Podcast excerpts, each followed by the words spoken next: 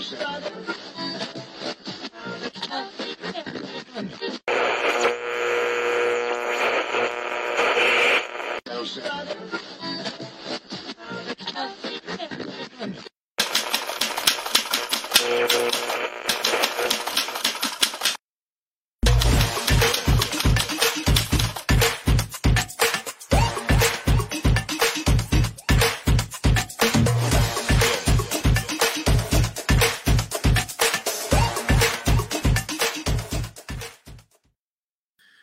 Bom dia a todos vocês. Começando mais um Giro das Onze aqui ao vivo pela TV 247.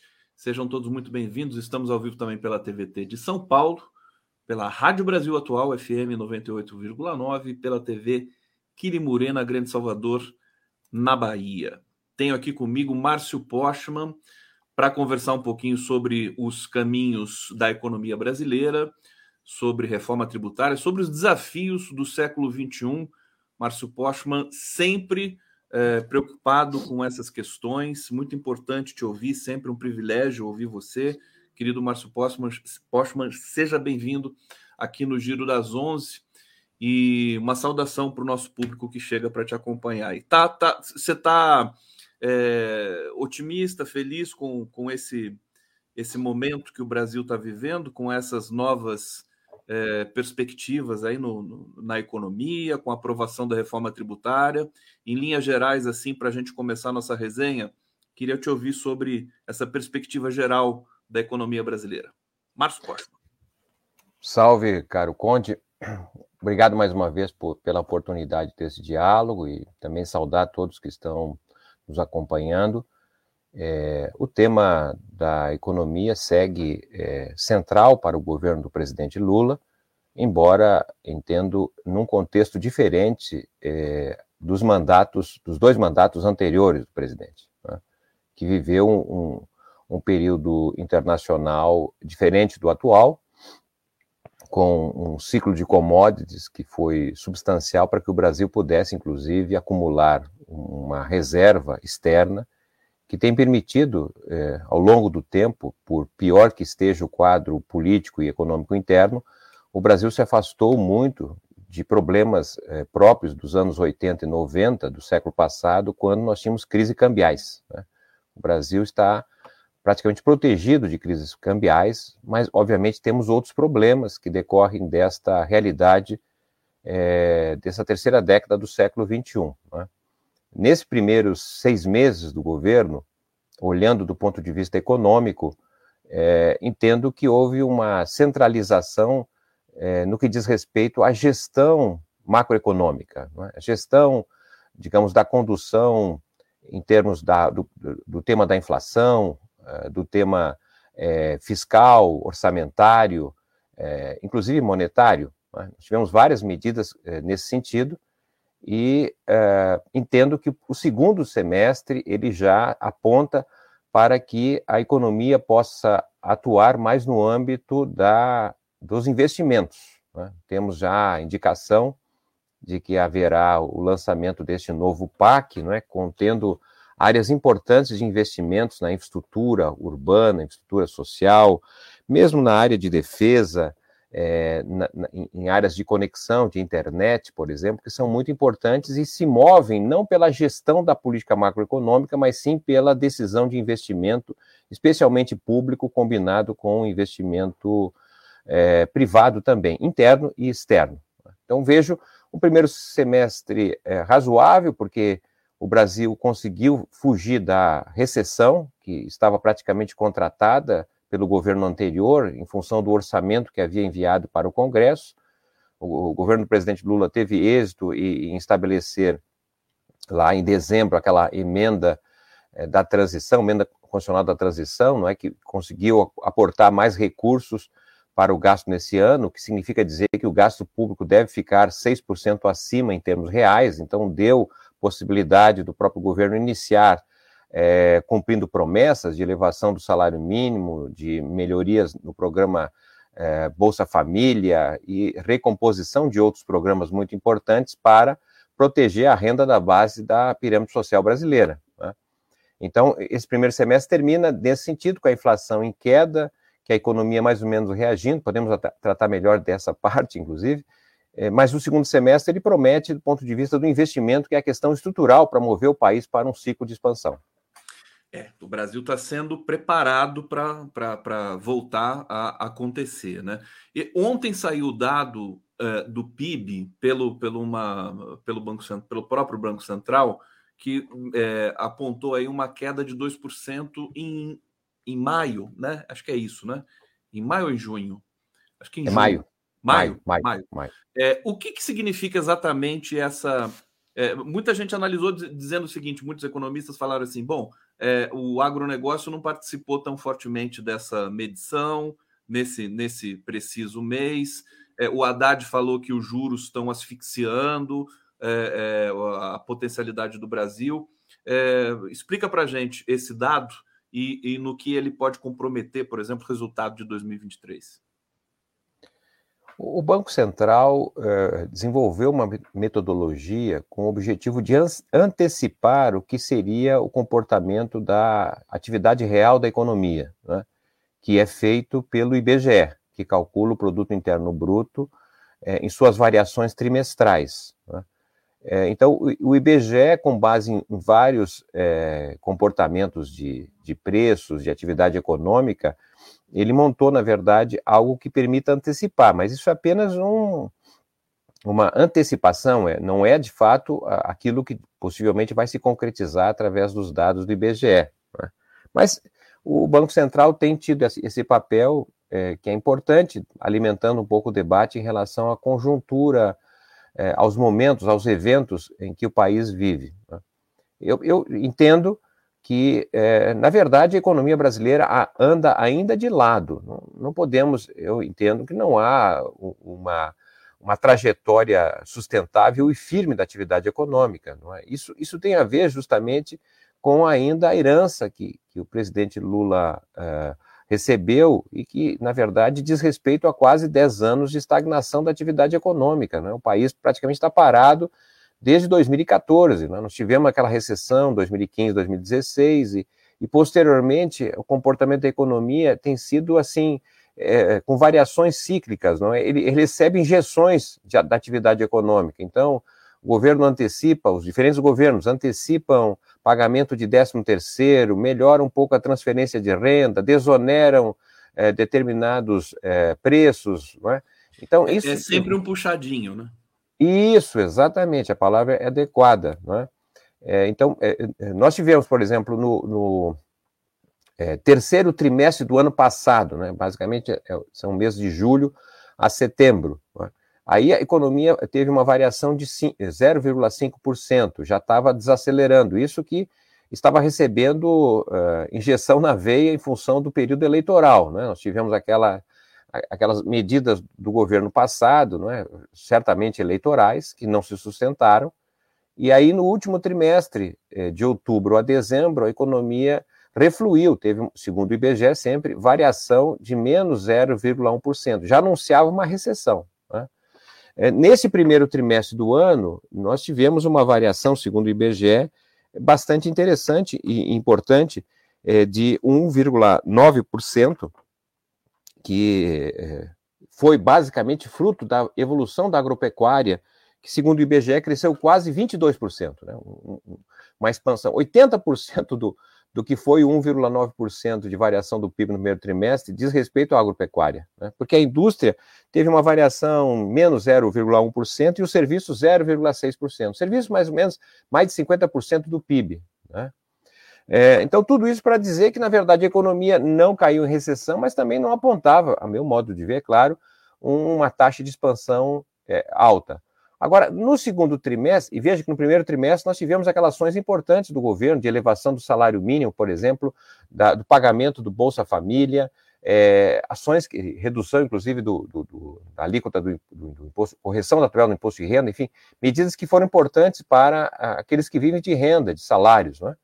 Agora, no segundo trimestre, que é isso que nós estamos falando, que o, o Banco Central anuncia um decrescimento é, no mês de maio, né, é, é um, um, mês que nós não tivemos grandes iniciativas do ponto de vista do governo. Né? É, é óbvio que aconteceu o programa é, de redução de preços de automóveis, por exemplo, que levou a, o consumo, mas não necessariamente significou aumento da produção, foi uma espécie de desova de estoques que haviam. É? É, agora, já para esse, esse, esse, terceiro trimestre, vamos falar a partir de julho, nós temos é, iniciativas interessantes, como essa é, associada à redução do endividamento das famílias. Não é? Possivelmente nós teremos em agosto agora uma redução da taxa de juros.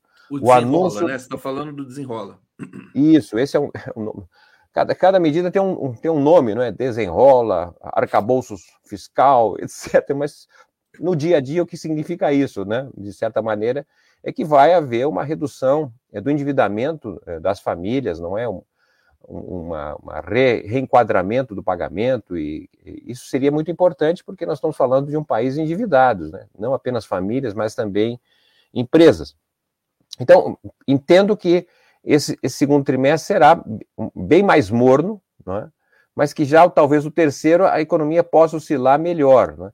Então, tudo isso está dependendo de medidas pontuais, ou seja, é o tal do puxadinho, como você falou. Está faltando ao país algo que estruture de fato, não é, que vincule o investimento, porque essas medidas que o governo toma, que são importantíssimas, inegavelmente, elas na verdade atuam, eu digamos assim, sobre o nível de atividade, não é?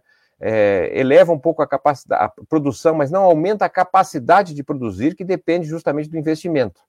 Por isso que entendo que uh, agosto, né, com, com o anúncio do, do novo PAC, que vai inclusive impactar o próprio orçamento do ano que vem, é talvez o, o algo mais interessante do ponto de vista da sustentação de um ciclo de expansão da economia para os próximos quatro anos, inclusive.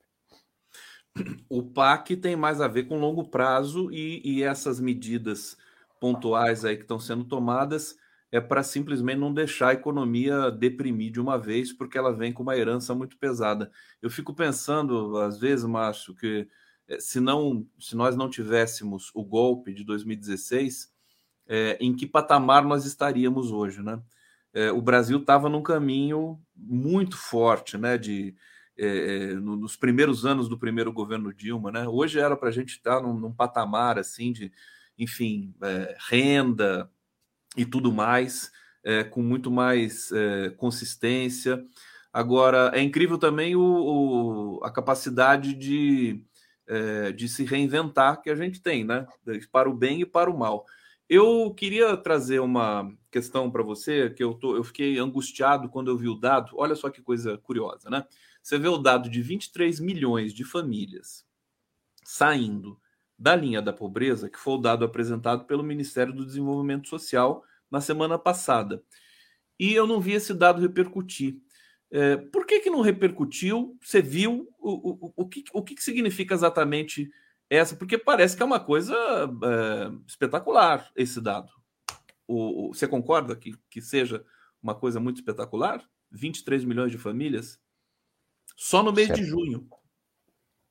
Certamente, é, esse, esse evento né, de saída da pobreza né, para um país em que os leitores é, dos meios de comunicação, de maneira geral, não é, são aqueles que não estão situados na linha de pobreza, esse é um tema que poucos interessa, mais interessados no comportamento da Bolsa de Valores, a taxa de juros, por exemplo, que é o, o centro de grande parte dos telejornais, por exemplo, é? ou mesmo da mídia convencional. É? Agora nós estamos falando de um país de pobres, né? de 80% da população recebendo até dois salários mínimos, são dados do IBGE. Né? Então, nesse sentido, ah, essa evidência né, de que o Brasil está conseguindo combater a pobreza através de medidas que são de transferências de renda. São, também são medidas conjunturais. É importante frisar isso, até para diferenciar, por exemplo, do programa de combate à pobreza da China. Né? A China, por exemplo, retirou 850 milhões de pessoas da situação de pobreza e 93% dessas pessoas que saíram da pobreza saíram porque tinham um emprego, um salário, tá certo? Ou seja, o que estrutura a saída da pobreza está vinculada a, é, aquilo que falávamos anteriormente, ao curso da atividade econômica, do emprego, que permite às pessoas caminharem, de certa maneira, com as suas próprias pernas. Né? O que nós estamos tendo agora são ações, digamos assim, mais imediatas, né? porque como a economia ainda anda de lado, como sairem as pessoas da pobreza? Porque o emprego cresce, mas ainda é um emprego muito contido para o estoque de pessoas que estão desempregadas, que até deixaram de procurar trabalho e assim por diante. Então, são medidas que, eh, eh através não é, da transferência de renda, que permite justamente que a pessoa passe a ter o que comer, não é? é, é necessidades é, essenciais começam a ser atendidas por essa transferência de renda.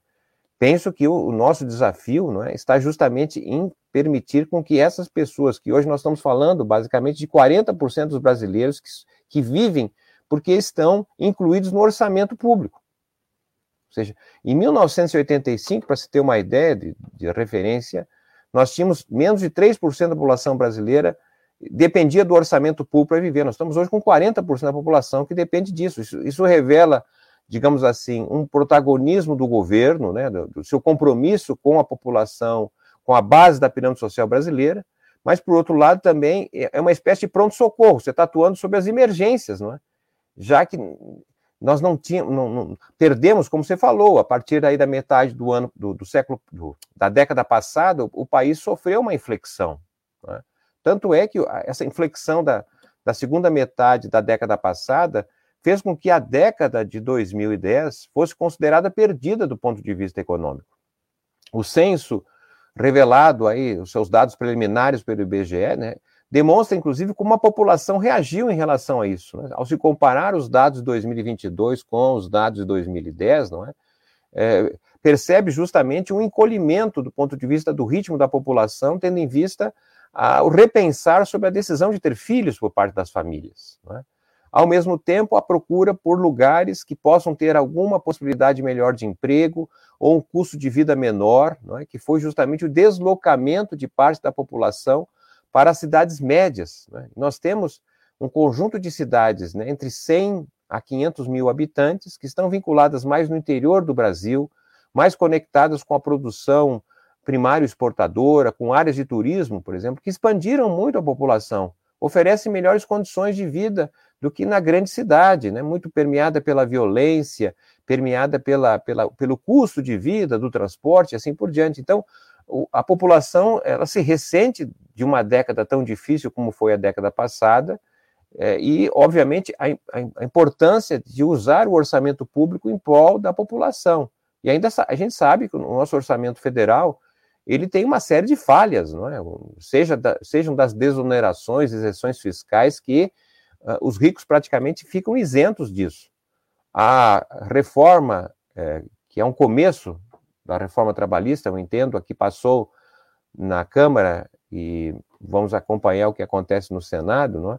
ela é um passo importante, porque, de certa maneira, suaviza especialmente a tributação sobre o consumo, não é? que é aquele imposto que quem paga é quem consome e não quem produz. Tá certo? Não é o empresário que tira do bolso o pagamento de imposto, é quem justamente nós Você falou trabalhista, mas é a tributária, né, que você está falando. Ah, muito obrigado pela atenção. De fato, é um engano. É. Esperamos que a trabalhista também venha a ocorrer em algum momento, mas em algum por hora tributária, sim, sem dúvida. Perfeitamente. Olha só esse cenário que a gente está desenhando aqui. Deixa eu trazer comentários aqui do nosso público. Eu não sei se você tinha concluído, Poxa, mas eu te interrompi aqui. Não, não, não, mas foi, foi uma interrupção positiva e eu estava concluindo, sim. Estava já concluindo. É, Hussein Brasil, bom dia, Conde Postman, dedo no like, povo aí, pessoal dando like, compartilhando a live aqui para a gente ampliar o nosso, o, a, a, nossa é, influência. Hussein Brasil, qual seria a taxa da Selic indicada hoje? 6 a 8%. O Vinic Vitor está dizendo não repercute porque a mídia de massa nesse país é golpista e não se interessa em esclarecer o povo brasileiro. Lembrando que quando o Brasil saiu do mapa da fome também não houve repercussão na época. O problema, perfeito, Vinic, mas o, o que me chamou a atenção é que nem o governo repercutiu esse dado. Nem o governo repercutiu. Eu fiquei, eu fiquei impressionado com isso. Falei, será que será que tem alguma coisa errada? Quer dizer, que não é para falar nisso nesse momento, não é para empolgar muito, porque tem aquela coisa também, né? Não pode se empolgar muito, né, Postman? Porque depois de tanto pesadelo, você tem um governo que começa a fazer as coisas e começa a dar resultado, as pessoas começam a ficar otimistas. Aliás, hoje o IPEC soltou a confiança no, no presidente Lula. Recorde, né? Atingiu 50 pontos. É, eu, eu queria te ouvir sobre é, a reforma tributária, em especial. É, a gente teve a aprovação do arcabouço, entre mortos e feridos, críticas e elogios, é, os dois, dois protocolos e dois é, processos complicados de articular com o Congresso que tem ali as suas é, preferências, singularidades e tudo mais, para ser elogioso, para ser tranquilo aqui nessa, nessa qualificação, mas a tributária em especial ainda tem todo um capítulo 2, né? Para entrar em cena agora no segundo semestre. Qual, qual que é o rescaldo, na tua visão, dessa desse primeiro momento da aprovação, que foi acachapante, vamos dizer, né, de passagem aqui, muitos votos politicamente foi algo importante. Qual que é a tua visão sobre, sobre essa, esse processo da reforma tributária que ainda vai se desenrolar no segundo semestre?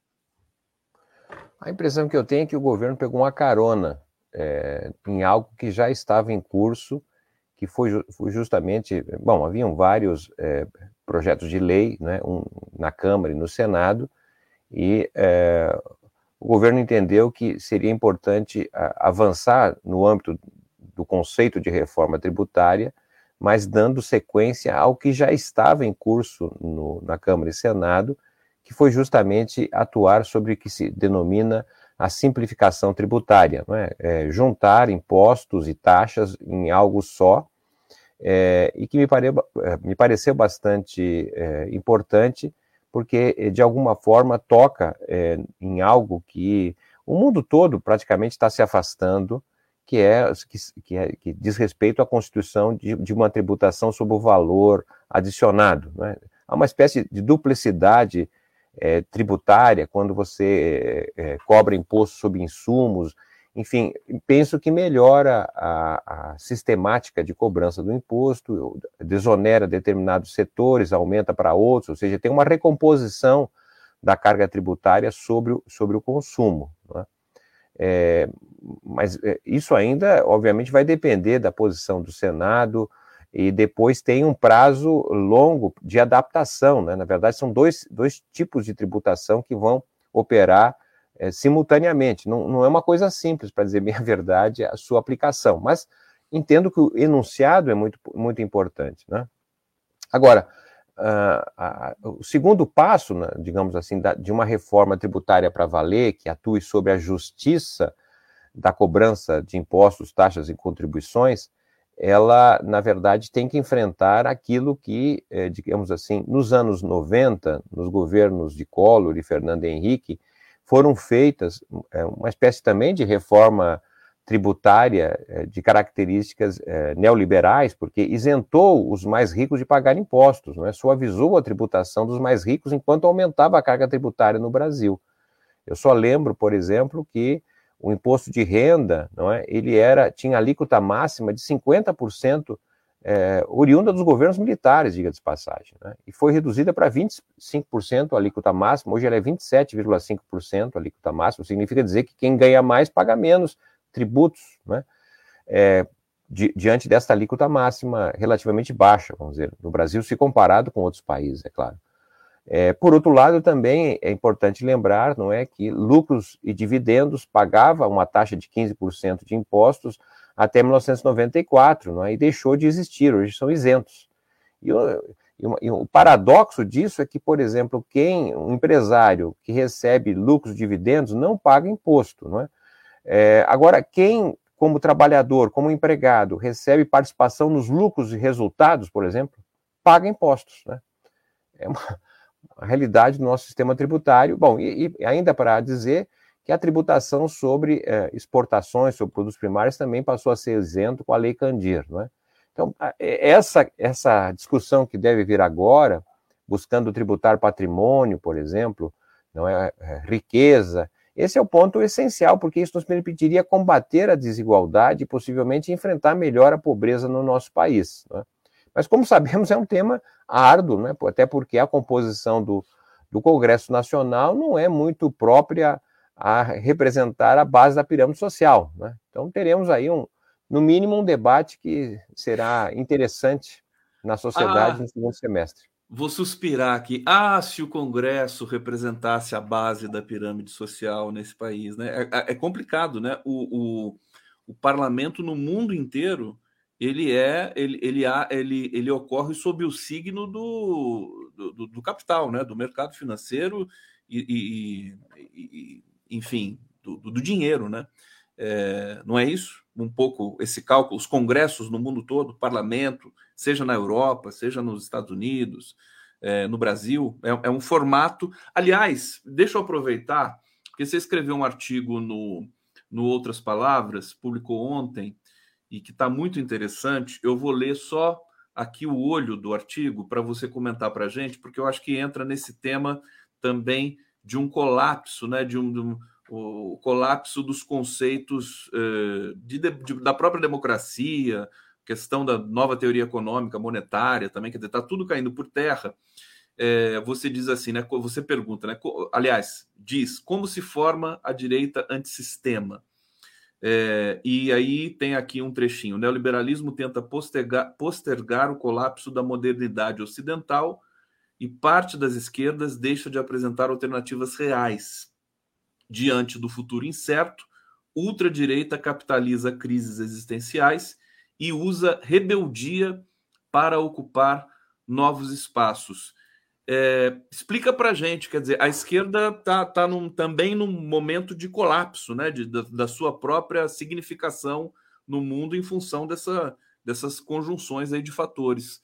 O que está acontecendo, é, Postman? É, talvez a, a, o exemplo da eleição passada no Brasil, eleição presidencial, não é? Ela é, exemplifique é, isso que estou querendo dizer. Eu entendo, por exemplo, a candidatura do presidente Lula como uma candidatura em defesa da ordem, tá certo? Das instituições, da democracia, é, do, de um padrão mínimo de civilidade. É? Ao contrário, digamos assim, do outro polo, da extrema direita, é, que é, atuava em nome de uma posição anti-sistema, anti esta ordem. É? É, então, são, é, digamos, atribuições distintas da, da, tradição em que a esquerda, na verdade, não se contentava em manter é, o que existia. É? Eu vou lembrar, assim, é, a, o início é, do, da redemocratização nacional no final dos anos 70, início dos anos 1980, né, um sindicalismo pujante que foi constituído, é, partidos, é, inclusive o PT, entre outros partidos que resultaram do, do fim do, do, bipartidarismo, da época da ditadura, Arena e PMDB, enfim. Na verdade, olhando a, a consolidação das leis do trabalho, assim, não, mas isso aí é muito pouco, tá certo? Nós precisamos avançar para 40 horas, precisamos avançar para o contrato coletivo. Ou seja, havia uma posição de esquerda progressista, vamos dizer assim, de avançar, levar mais à frente, empurrar para frente. Né? É, é, o que nós estamos tendo hoje é uma defesa da CLT, diante da sua regressão, que ocorreu em 2017. Né? Então, o ambiente econômico, político, ele mudou muito rapidamente, porque, na verdade, nós estamos ainda presos dentro desta é, é, visão não é, de, um, de uma modernidade ocidental, né, uma modernidade ocidental que hoje vive com problemas, porque a base da modernidade ocidental é a guerra, né, é o uso de armas, então nós já estamos desde 45 na era atômica, não dá para fazer muita guerra, pode até fazer guerra, mas não pode usar arma atômica, porque senão não é, compromete parte do, do, da população, etc. De outro lado, o outro eixo da modernidade ocidental é, na verdade, o uso ilimitado da natureza. Nós estamos com problemas de crise climáticas. Então, a ideia do progresso dentro dessa perspectiva está muito limitada. Então, isso, é, digamos assim, é muito próprio do, do que está acontecendo no Ocidente. E não somente no Brasil, se a gente olhar, inclusive, outros países. Agora, o Oriente vem apresentando sinais distintos, né? não apenas na Ásia, mas especialmente na Ásia, China, é, Vietnã, por exemplo, Coreia é, do Sul, enfim, Malásia, tem uma, uma, um tipo de modernidade que está se fundando lá numa perspectiva muito diferente do Ocidente, não é? Até porque lá a, a, atividade econômica vem crescendo muito, vem forçando, inclusive, concessões de uma série de direitos, a, a, trabalhadores que não, nada tinham, ou seja, ainda aparentemente lá a ideia do progressismo, né, no âmbito da esquerda, significa ampliar direitos, ampliar possibilidades que não existiam. Nós aqui estamos numa situação de segurar, tentar segurar o que a gente tem, né, porque o risco de perder não é, é pequeno. Márcio Postman, aqui no Giro das 11, deixa eu trazer comentários aqui do nosso público. O Hussein está dizendo aqui mais uma vez: é, precisamos cobrar 25% sobre dividendos, aqui dando esse número. É, é muito, o Postman, 25%? As elites não vão querer, né? É, eu, eu, sou mais comedido, talvez pela minha idade, começaria gradualmente, tá certo? Porque precisamos começar devagar, pagar né? alguma coisa, né? Se não assusta. Ô, Postman, deixa eu trazer uma, uma característica aqui para você do presidente Lula.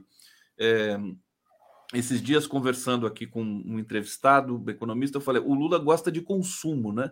Ele, ele se amarra nessa, nessa dimensão, assim, é o carro popular e de fato ele mexe com o, a situação. Essa mexida que foi feita aí, ela, ela, enfim, embora não tenha sido elixir para nada, mas ela dá uma muda um pouco o psicológico até das pessoas, que é um, é um dado importante também para a economia, quer dizer, a expectativa das pessoas. É, falou em linha branca, mas isso parece que não vai ser mexido nesse momento. É, essa é, obstinação do Lula pela, pelo direito do, do cidadão de consumir é, onde que ela se enquadra, assim, na sua visão sobre a, a, as possibilidades econômicas de um país? Faz sentido até que ponto e em que ponto que isso tem de ser, digamos, é, é, transmutado para investimento em ciência pesado, por exemplo, que foi o que o Miguel Nicoleles me falou ontem aqui no Giro. Bem, o, o, presidente Lula é, é, alguém que expressa o sentimento popular, não é? E nós estamos já já 10 anos praticamente da economia paralisada, é uma repressão no consumo muito grande, não, é? não apenas pelos problemas de, de, de, endividamento, como a gente sabe, o alto taxa de juros para quem quer se endividar ainda, para comprar um produto com maior valor unitário, como uma casa, um automóvel, por exemplo, aquilo que custa mais do que o salário que cada um recebe. Né? o esvaziamento do emprego de boa qualidade é? também, não é? O certo desestímulo é, é, pelo estudo é, para ascender a ocupação maiores. É, veja que nós temos, segundo dados oficiais, cerca de 2,2% é, da população vivendo fora do Brasil. Isso nós nunca tivemos, pelo menos não tem registros é, históricos oficiais de uma parte dos brasileiros vivendo fora. Nós sempre fomos um país que recepcionamos mais do que gente que saía, não é? E geralmente que gente que está saindo, segundo o perfil, são brasileiros de maior escolaridade. Né? Então isso revela, é um sintoma é, de um país é, que está vivendo uma estagnação é, já há algum tempo. Né? Então, o que, que significa essa estagnação do ponto de vista do consumo? Significa que dizer que há capacidade de produção que está ociosa. Então, a decisão do presidente me parece muito importante, porque ao tomar a decisão de estimular o consumo, ele faz com que a, a, setores passem a ter que am, ampliar a sua capacidade de produção já existente. Então, vai haver demanda para uma economia que podia produzir 100, mas está produzindo 70. Então, você tem uh, uma economia que pode aumentar a produção sem ganho, sem custos, porque já existe o equipamento, a máquina, o insumo, as pessoas é possível aumentar sem custos. Né? Diferentemente, digamos assim, e até para estimular que essas empresas que hoje estão operando com capacidade ociosa venham a produzir, é, venham construir novas fábricas para ampliar a capacidade produtiva. Né? Ao invés de produzir 100, vai produzir agora 120, 140. Isso exige investimento. Mas para estimular o investimento, não é, a empresa tem que estar praticamente com o seu consumo, sua produção no nível máximo, e aí ela precisa estar tá sendo empurrada a fazer mais investimentos. E ao mesmo tempo, para fazer mais investimento, ela precisa olhar a taxa de juros, porque se a taxa de juros estiver muito alta, não vai incentivá-lo. Então o presidente está atuando, penso eu, do ponto de vista da retórica e prática, um dizer o seguinte: olha, é possível aumentar a produção sem investimento, porque tem capacidade ociosa. Então, se reduz custos, se aumenta crédito, você pode, na verdade, fazer com que as empresas passem a, a ocupar a capacidade ociosa, contratando mais pessoas, produzindo. E, simultaneamente, estamos trabalhando aqui para reduzir a taxa de juros, para tornar atrativo o investimento e colocando o Estado para puxar o investimento privado através do investimento público que virá possivelmente com esse novo PAC. Né? Então, eu penso que é uma sabedoria no âmbito popular, tá certo? Que trabalha com a realidade. Né? Dificilmente você poderá ampliar o investimento quando a atividade econômica está com capacidade ociosa alta, que é a nosso, nossa situação. Por que, que você vai produzir uma nova fábrica se você não consegue nem vender 50% do que você produz? Né? Então tem esse sentido prático, me parece, e objetivo. Esse primeiro ano é um ano é, inegável de ajuste da situação do país, não é? mas está se constituindo passos necessários e importantes, eu diria assim, para que possamos, os próximos três anos, ter uma trajetória muito melhor. Está entregando o que prometeu na campanha, né? Isso é, também é inegável, né? Está fazendo todo o esforço para atender e para ganhar justamente a confiança, mais uma vez, para reforçar essa confiança na população. Postman, você recentemente passou pelo Opera Mundi, do nosso querido Breno Altman, é, e lá você mencionou o fracasso da autonomia do Banco Central. Tem um trechinho aqui interessante. Quem diria, estudo do próprio Banco Mundial relaciona a autonomia dos bancos centrais com a ampliação das desigualdades, pois tendem a ser mais conservadores no uso dos juros, o que causa mais desemprego e enfraquece o poder de barganha nos, dos trabalhadores. É, de qualquer, eu queria que você falasse sobre isso, mas de qualquer maneira também destacar que agora não tem por onde escapar, né? Em agosto, o Banco Central já, inclusive, já até acenou que vai reduzir os juros. A questão é quanto que vai reduzir. É, fala um pouco sobre essa questão da autonomia. Você vê é, condições até políticas para que isso seja, por exemplo, revertido no Brasil também? A autonomia do banco? É, eu, eu acredito que valeria a pena, sim, um debate sério pelo Senado a respeito do que foi aprovado é, da autonomia do Banco Central, não é? Eu, eu entendo que é, ninguém é perfeito, então o Congresso Nacional tomou decisões no passado, por exemplo, a respeito da reforma trabalhista, tá certo? Que se dizia que se reduzir direitos, etc., o emprego cresceria. Valeria a pena agora um debate no Congresso, olha, nós tentamos fazer aqui, reduzir, mas não melhorou, então podemos voltar atrás. Né? Isso faz parte da política pública. Ninguém sabe a priori o resultado que vai colher. Há, há, há, indicações do resultado a ser colhido, mas quando o resultado não é atingido, não vejo problema em se voltar atrás. Esse é o caso, me parece, do que foi decidido em relação ao Banco Central, né? olhando eh, a experiência de alguns países, não é? mas em geral, por exemplo, no caso dos Estados Unidos, não é? o Banco Central tem duas funções, não é só cuidar da moeda, ele tem que cuidar do nível de emprego, do emprego das pessoas, da atividade econômica. Isso não é o caso do Banco Central. Então, esse estudo que o, o Banco Mundial, então aí agora o Banco Mundial, eh, dentro dos seus textos de discussão, apresenta um, um, um estudo muito sério, com ba base empírica, em que acompanham vários países, não é? e eles permitem identificar com, com, com dados empíricos que o, os países que têm banco central, não é, autônomo ou independência, eles atuam contra, digamos assim, uh, os interesses da maior parte da população. E isso fica muito claro porque países com autonomia do banco central têm maior desigualdade do ponto de vista do que ocorre na atividade econômica, porque o Banco Central autônomo, ele mantém a taxa de juros independente, digamos assim, da vontade nacional, diante de, uma, de um pressuposto teórico, não é? que vai alimentar decisões que, de certa maneira, são muito contrárias ao senso comum, inclusive, né? e que até mesmo, eu diria, no caso brasileiro, não há justificativa teórica, né?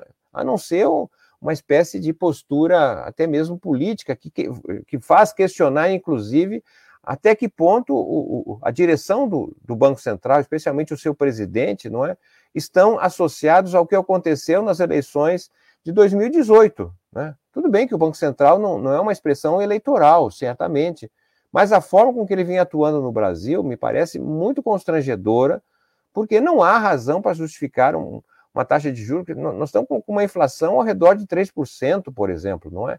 É, é um absurdo a taxa de juros nesse patamar. E isso está provocando uma valorização da nossa moeda, né? que no primeiro momento, ah, agora o real está mais valorizado, não é? Mas isso não, é, não sei se é, é, é pode ser bom para quem vai viajar, até mesmo para importar produtos do exterior, mas não é bom, eu diria assim, para a atividade econômica, porque quando a nossa moeda se valoriza, não é? É mais fácil importar do que produzir internamente, torna mais difícil a produção interna. E o Brasil é um país que tem sérias lacunas. Né? Basta dizer que no complexo de saúde, 95% do que a gente importa para o SUS é, é importado. Algo que a gente poderia fazer aqui perfeitamente no país, gerando mais emprego, gerando renda, até mesmo arrecadação. Então, a, a taxa de juros hoje praticada, digamos assim, ela é contra o país, eu entendo isso, e ela abre, deveria, né? O Congresso Nacional deveria estar mais atento a isso, fazer um bom debate. O que está acontecendo com o Banco Central? Até porque é, um, é, uma direção que não consegue entregar as metas pelas quais a inflação deveria estar a, a, a, operando, por exemplo, né? Tem, tem problema sério, inclusive na contabilidade do banco, ele errou na sua contabilidade, recentemente foi divulgado isso. Tem o problema da compra de ouro, ou seja, tem várias questões. O Banco Central não é, é, é uma caixa preta, não há transparência, não há informações. A gente não sabe, por exemplo, dados, quem são os detentores da dívida pública no Brasil. É? Tem problemas sérios o Banco Central brasileiro. Não é? Isso não é atentar contra o Banco Central, que é uma instituição necessária, não é?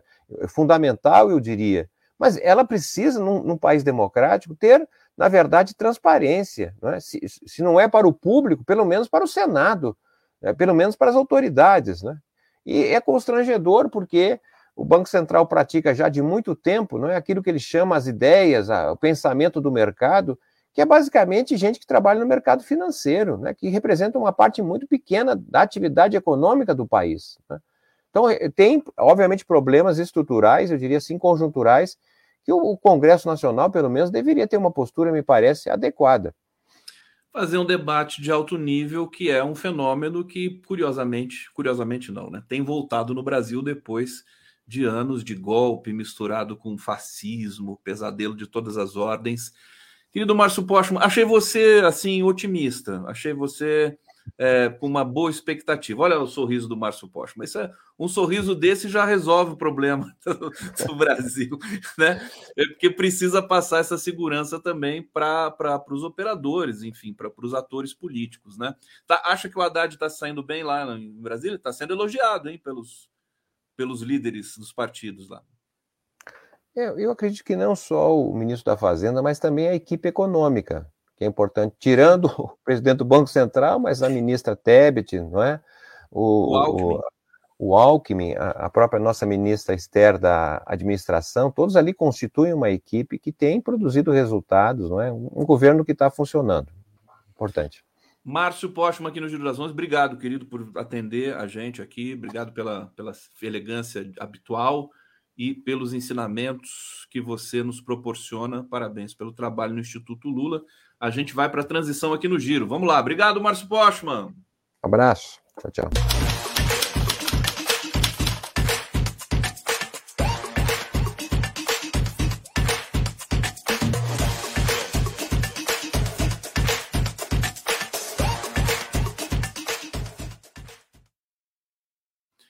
Recebendo agora a Matilde Ribeiro, seja bem-vinda aqui ao Giro das 11 para um debate. Hoje, hoje é o dia, aliás, é a nossa chamada principal aqui, é o Mandela Day, 18 de julho. É, o, o, Mandela nasceu em 18 de julho de 1918, né, Matilde? Exato. Matilde Ribeiro, ex-ministra do governo Lula, da Igualdade Racial, hoje professora universitária Conta para gente da importância do Mandela Day e você está preparando. Eu vi aqui o roteiro da, dos eventos dessa celebração e está muito bonito, hein? Parabéns. A gente vai falar sobre isso aqui na sequência do nosso debate aqui. Seja bem-vindo ao Giro das Onze. Tudo bom? Tá certo. Muito bom dia, Conde e todas as pessoas que estão nos ouvindo. É, eu já me sinto freguesa aqui, né? e hoje, o que vamos falar hoje é extremamente importante, marcante, né? Nós vamos falar é, de um grande líder mundial, né? Que foi e é Nelson Mandela, e a ONU instituiu o dia 18 de julho como dia dele, né? Com a sugestão que isso seja rememorado e comemorado em todos os cantos do mundo, porque a luta de Nelson Mandela não foi só contra o apartheid na África do Sul, né? Foi pela paz mundial, pela igualdade, pela justiça, é pelo, pelo respeito às pessoas, independente da sua cor da pele, da sua origem. Então, Nelson Mandela é uma figura extremamente emblemática e é bom lembrar dele para que nós possamos praticar nos dias atuais o que ele defendia, né? A educação como um direito, a educação como sendo um, um, um processo libertador, né? Assim como também Paulo Freire aqui no Brasil, né? Que é nosso patrono da educação. Então é um dia de alegria, né? Ele se foi, mas nos deixou, deixou para nós, né? A humanidade é, bons bons frutos, é, boas energias. Boas energias. O, o a ONU é, instituiu esse dia há, há, quanto tempo? Depois da foi morte 2000, dele? É, foi em 2009. Não, foi antes. Foi ele antes. morreu. É, ele morreu em 13 de dezembro de 2013. Então foi bem antes. Ele, ele foi antes. Você teve com é, ele hum? quando quando teve aquela visita do Lula para o Mandela? Você estava junto? Acho que sim. Não, não, não estava, não? não, uma pena. Nunca estive junto com ele. Ele, ele esteve no Brasil é, desde esse processo aí que eu estou envolvida com o movimento negro, com as lutas sociais. Eu me lembro que ele esteve no Brasil, em, em São Paulo, pelo menos foi de onde eu acompanhei, deu um puta ibope, foi no governo da Luiz Erundina faz um tanto de tempo, né? Faz um tempo. Eu, eu, mas, eu, ele voltou depois. O neto do Brizola, o Brizola Neto, teve aqui também há um tempo dizendo que o, o, o Mandela também teve no Rio, se encontrou com o Brizola. Sim. Enfim, o Mandela circulou bastante. Ele gostava muito do Brasil, né? Ele tinha uma identidade, Sim. até é. porque o Brasil, é, é, é, depois da Nigéria, né? É o, é o país de maior população negra no mundo, né, Exato. né, Matilde? Agora, então... explica para gente como é que como é, você está organizando esse, esse evento, uma série de debates, né? Uma, um, um, é, como é que eu chamo? Um seminário, um congresso? Congresso, né? Não, vou falar já já. Mas só uma coisa ainda do Mandela. Fala. Ele esteve aqui quando estava presidente. Não, quando ele estava é, é, em campanha, né? A campanha dele foi internacional. Eu não me lembro se foi governo Fernando Henrique, isso eu não me lembro mas quando ele estava em campanha para presidente, ele esteve aqui. E este evento que eu organizo é, tem a ver com a minha entrada na Unilab, né? E todo o resto também, né? Mas a Unilab, é, ela é uma universidade que tem dois, dois esteios. Um é a interiorização, ela está no interior da Bahia e no interior do Ceará. E outro é a internacionalização. Ela trabalha mais diretamente com a lusofonia, né? É, são oito países no mundo que têm a língua oficial é, como língua oficial português, e entre estes são cinco países do continente africano, né? Angola, Cabo Verde, Guiné-Bissau, Moçambique e São Tomé e Príncipe. E eu então fiz ligação imediata, né? Quando entrei na Unilab em 2014, um ano depois da morte do Mandela, eu fiz ligação imediata com, com esta, esta data e comecei a trabalhar essa data com os alunos, né? com os estudantes. É, 2014 é, ainda internamente na Unilab, na Bahia, foi por onde eu comecei, hoje eu estou no Ceará, mas ainda internamente, eu, a universidade tinha acabado de, de ser inaugurada lá em São Francisco do Conde, no interior da Bahia, então foi o primeiro evento que reuniu todos os alunos num, no pátio da universidade, para os alunos se reconhecerem. Né? Eles entraram divididos em turmas, né? e foi o primeiro evento que colocou todo mundo junto no, no pátio. Né? Pátio é coisa de escola, né? mas é isso mesmo.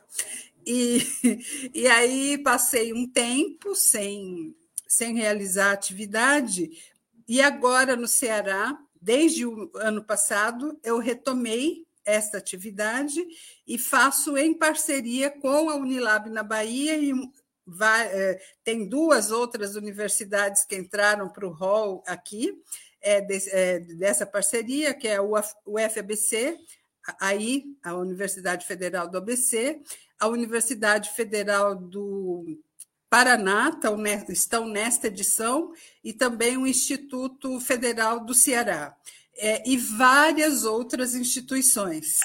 É, sendo ela, uma delas, a principal que está junto com a gente, é a Casa Lilás, Instituto Feminista Casa Lilás, que é uma ONG que fica no interior do Ceará, e nós estamos tendo o apoio do, da Fundação Itaú é, para Educação e Cultura. Né?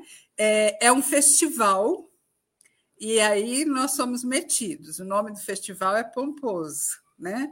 É Mandela Day é, 2023, né? o número muda cada ano. Então, Mandela Day 2023, festival internacional multidisciplinar e multicultural. E o tema deste ano é educação, democracia e antirracismo. O tema muda também a cada ano. E nós... Eu, pode, pode concluir. Ah, não, só para concluir. Nós temos uma programação que esta semana toda ela é virtual. Ela abre Hoje à noite é, é, tem a, hoje à noite nós temos um a, a Flávia Oliveira, né, querida Flávia Oliveira. Eu vi aqui a é, Flávia. É, falando, e... falando com a gente por um vídeo, porque ela não conseguiria estar presencialmente na atividade virtual, presencialmente não, ao vivo na atividade virtual. E tem, temos a, a ministra Aniele Franco, a Ângela Guimarães, que é secretária de promoção da igualdade racial da Bahia, a Marise Nogueira, que é, é diplomata do Brasil no Panamá. E a Marise, ela tem um particular aí, né? que eu estou muito feliz por encontrá-la, né? ela me procurou há uns 15 dias atrás, depois de muito tempo, mas a Marise foi a primeira diplomata que entrou a partir das ações afirmativas no Ministério das Relações Exteriores. Né? Ela é médica negra, é, foi a primeira e ela já está no. É, faltam dois degraus para ela virar embaixadora. Né? Então, tá aí um Fantástico. Vai ser uma, uma estreia do, do, do festival é, em grande estilo. Estou aqui com a programação. Eu, eu senti falta. Você me mandou a programação, o resumo, mas de um cartaz para eu colocar aqui. Tá. Se, se é. você tiver por aí, pode me mandar já que eu, que eu, que okay. eu coloco na tela aqui para o meu WhatsApp. É, eu vou o, o Sem Brasil, deixa eu trazer alguns comentários aqui. Tá. É, deixa eu trazer aqui o Hussein, está falando o seguinte: precisamos cobrar 20. Ah, não, isso aqui eu já tinha lido, os dividendos, né? É, o sistema capitalista só funciona com consumo, claro. Olha quem está aqui, o Marcelo Dias, grande ministra Matilde, viva Madiba! Viva Marcelo Dias também, queridão, está aqui é, nos acompanhando. Ele ficou todo feliz quando eu falei com ele. é, Maria, o, o, Maria Ercília Guimarães, viva Matilde maravilhosa, saudades de você o Hussein Brasil escutou o gatinho, eu também escutei. É o gatinho da Matilde, né? O, o gatinho que está miando aí no fundo. É da vizinha. É da vizinha. Esse gato é demais, hein? Esse gato. Olha, Hussein, Mandela, nossa liberdade não será completa sem a liberdade dos palestinos. Eu acho que esse ponto é muito importante de te ouvir sobre isso, é, Matilde, da universalidade do Mandela. Quer dizer, o Mandela não ele, ele não se restringiu a, a, a, combater o apartheid na África do Sul, mas toda forma de racismo, de preconceito no mundo todo, todos os povos, né? Ele tem esse caráter assim universal. É, eu queria que você falasse um pouquinho da, da importância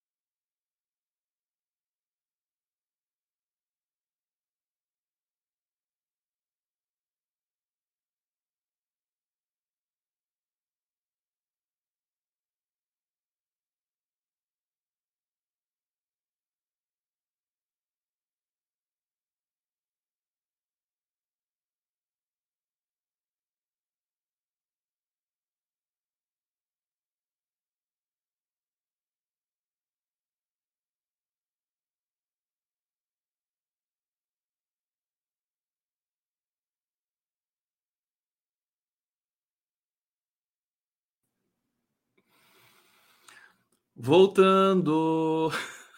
Matilde, tudo bem? Gente, deu. Olha, deixa eu pedir desculpa, porque deu um, um, um apagão aqui na minha casa e até a internet voltar foi esse tempo, esse lapso caiu, estamos de volta. Matilde, estamos de volta mesmo de verdade? Estamos. Então, pode ativar o seu microfone. Voltou, gente. Desculpa. Olha, nunca aconteceu isso comigo. Já, já aconteceu de cair a internet, mas agora caiu a luz toda. Puf, apagou tudo aqui. É a força de Mandela. Força de Mandela, olha só a presença do nosso Madiba, que, que seja isso, então, para é, nos energizar. É, eu tinha te perguntado, então vamos lá voltar. Eu já recebi aqui o cartaz, eu vou colocar, ficou lindo, hein? Lindo esse cartaz, hein?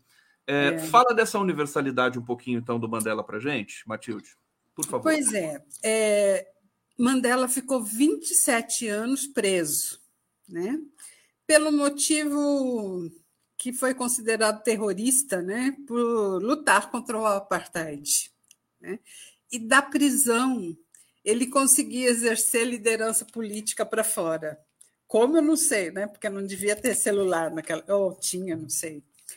É, eu, eu tenho esse marco, né? Tenho lido bastante sobre a biografia dele e acho muito interessante, né? Porque hoje em dia a gente ouve falar dos celulares nas prisões, coisa e tal, mas muitas vezes para ser usado para o mal, né? E neste caso, é, de dentro da prisão ele exerceu uma liderança é, forte, tanto é que logo após ele sair da prisão, ele torna-se presidente da África do Sul, né? O primeiro negro parecido com presidente. alguém que a gente conhece, né? Ah, então não é, menino? é fantástica essa essa aproximação, né? E no caso, né, é, é, o Mandela, inclusive esses dias eu fui num evento também sobre o tema de combate ao racismo na ONU e eu cheguei de cara. Tem uma, uma estátua do Mandela em tamanho acima do nosso tamanho de, de pessoa, ele tem uns dois metros e tanto, de braços abertos para o mundo. Né? Então, é, além de, de ter sido na vida um militante desde ele foi advogado e foi um militante desde jovem das causas é, pelos direitos humanos contra o apartheid e é, de foi se tornando pela força e pujança da luta contra o apartheid na África do Sul foi se tornando uma liderança reconhecida pelo mundo afora, né? E com, quando o presidente, uma coisa interessante que eu li na biografia é que ele certamente né, colocou, se colocou à disposição de reparar né, os danos do apartheid, mas ele não quis se reeleger. Ele só exerceu um mandato. Né? Ele poderia ter se reele... se, se ter sido Poderia, eleito? mas ele só exerceu o mandato e, e na biografia está colocado que ele disse que estava na hora de renovar, né? que ele já tinha aberto as portas e que era hora de renovar. Então, isso é um, um exemplo assim de não apego ao poder, né? não que a reeleição signifique apego ao poder pura e simplesmente, né? É que tem pessoas que vivem, se elegem deputados, senadores e vivem trocentos anos na vida política, é, e, e, isso se torna profissão, né? quase, é, quase profissão. Então, essa atitude do Mandela foi uma atitude, do meu ponto de vista, de muito visionismo, né? Ele certamente, isso eu não sei, não li, mas ele certamente deve ter indicado, né, o seu sucessor, é, em geral homens, né? Mas deve ter indicado e a luta continuou, né? É, ele morreu em processo de luta contra as desigualdades, né? Perfeitamente. Eu ia te perguntar, coloquei o cartaz aqui na tela Festival multidisciplinar e multicultural. Ficou linda essa imagem aqui do Brasil sendo abraçado pela África, né? E a África e tá proporcional é desse tamanho mesmo, né? É, a África não tá, não foi colocada maior que o Brasil para a arte, não. Ela é realmente gigantesca, né? É, é acho que a, a, intenção da artista foi essa, né? Foi essa, né? A gente não sabe disso por, é, é por aquela é, projeção do, do, do, globo, né? É, no plano e, e, aí diminui a África, aumenta os, os polos, né? A Groenlândia Sim. fica quase do tamanho da África e a Groenlândia é pequenininha. É, bom, eu queria que você falasse para a gente o seguinte: as pessoas estão perguntando aqui, Matilde, como acompanhar esse festival. É, ele é híbrido, né? Ele é metade presencial, ele é uma parte presencial, uma parte à distância. Teremos é. transmissões é, é de todas as de todos os debates na, na, pela internet? Todos, é, todos não. Vou te explicar por quê. É, as atividades desta semana, 18, 19 e 20, elas são virtuais porque elas estão, é, estão agregando pessoas que estão em vários lugares do Brasil e fora do Brasil, né? E essa é a parte dos debates mais teóricos, acadêmicos, políticos, de interesse geral, né? E é, Hoje nós vamos falar sobre os legados do Mandela e as nossas, eh, que ele nos inspira para a luta contra o racismo no século XXI. Né? E aí tem uma sucessão de mesas é, que nós vamos falar sobre educação, vamos falar sobre a mulher negra, vamos falar sobre é, o que as universidades podem fazer para ajudar a superar o racismo. Vamos falar sobre as questões epistemológicas, né, as questões da academia no cruzamento entre cultura, política e cotidiano. Então, essa será, esses pontos serão a programação virtual desta semana, que será eu entendi, que será transmitida pelo YouTube, pelo canal oficial da Unilab, né, da universidade, Unilab, é, é, no YouTube. E a, também a partir de hoje começam as atividades nas localidades. Nós, o, o, é, o festival está agregando atividades em sete estados e 15 cidades.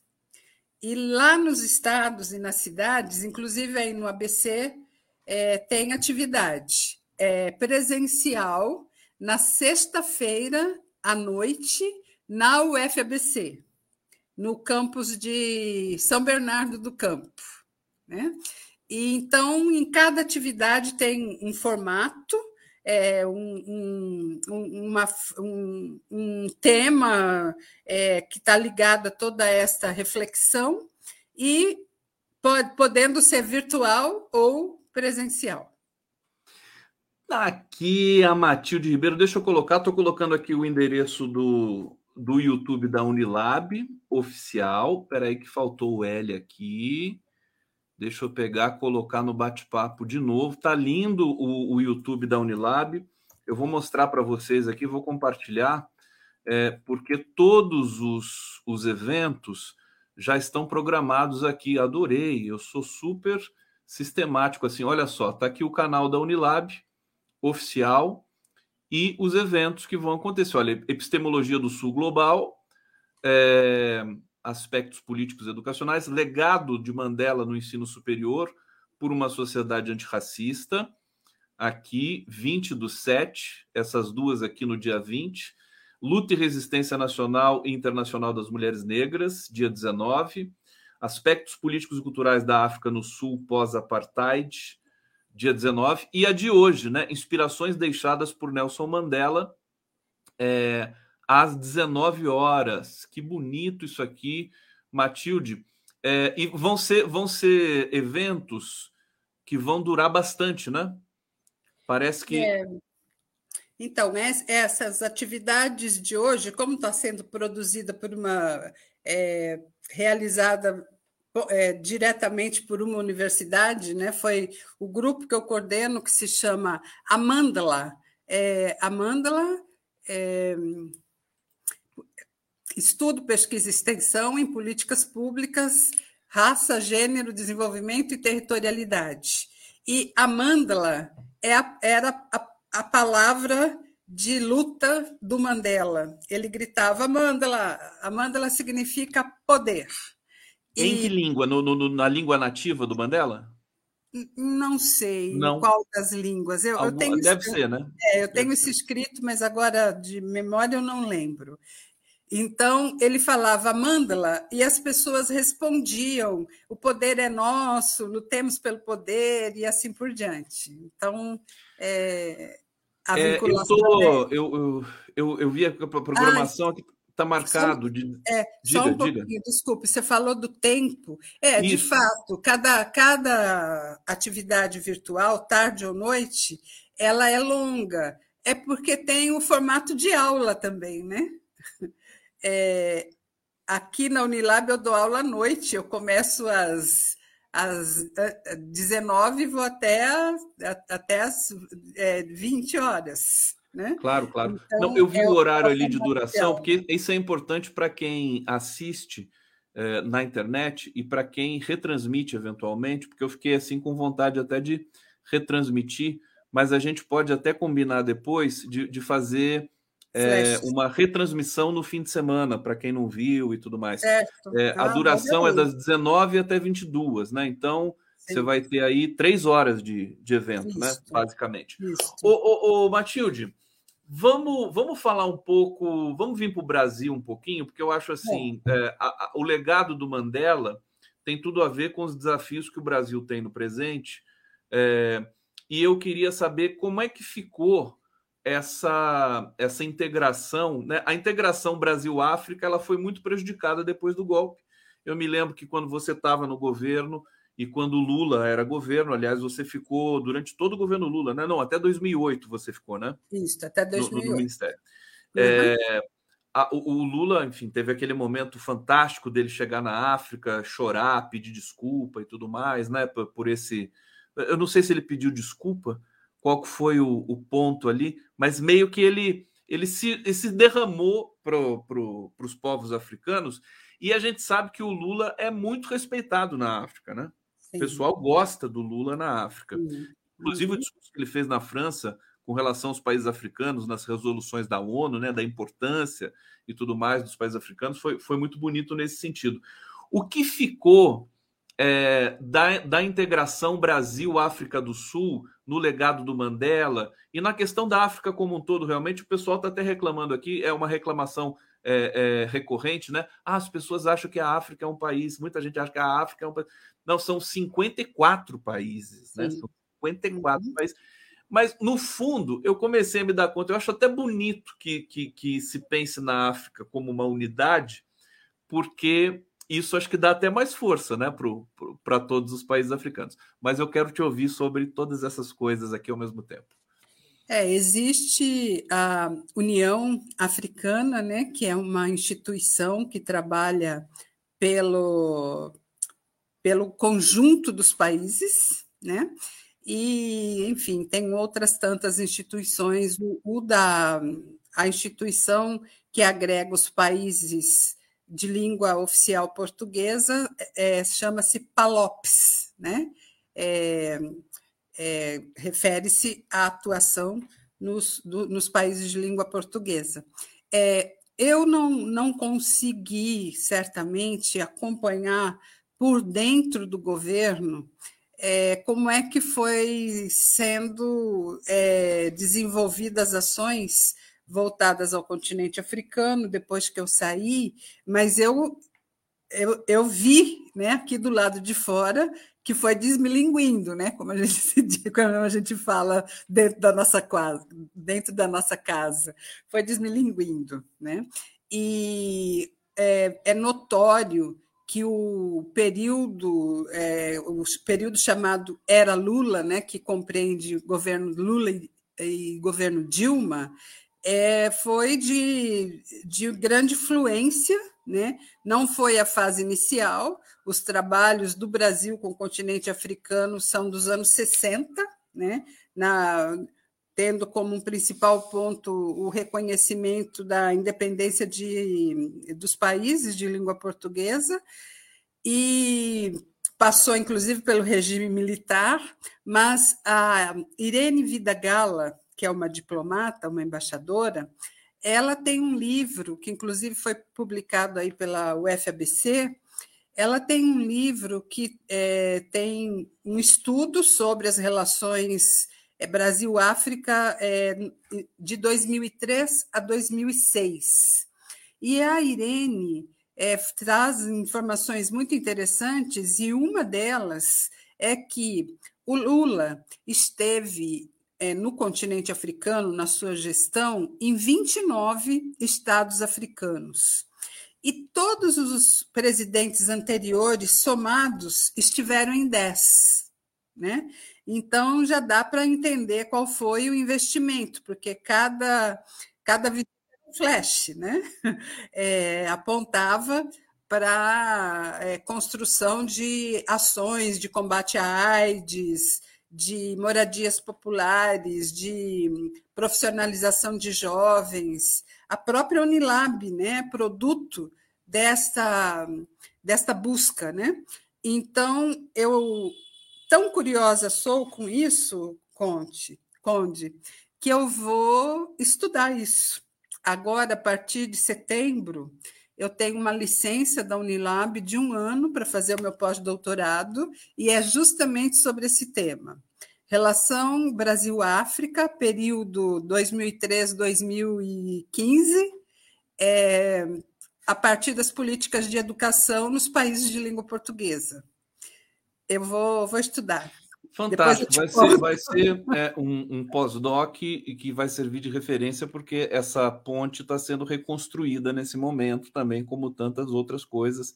A Sim. própria democracia no Brasil é interessante, hein? Um ano não vai ser um ano sabático, vai ser um ano de muita pesquisa. Né? Com certeza. E assim, é, eu fiquei muito instigada neste campo da relação Brasil-África, no período em que fui ministra, já era antes como militante.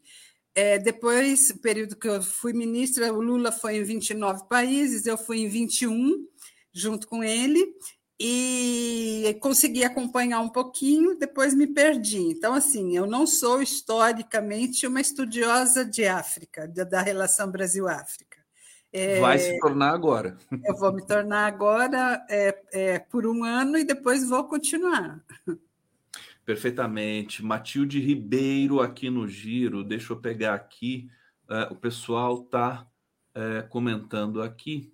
Vera Souza.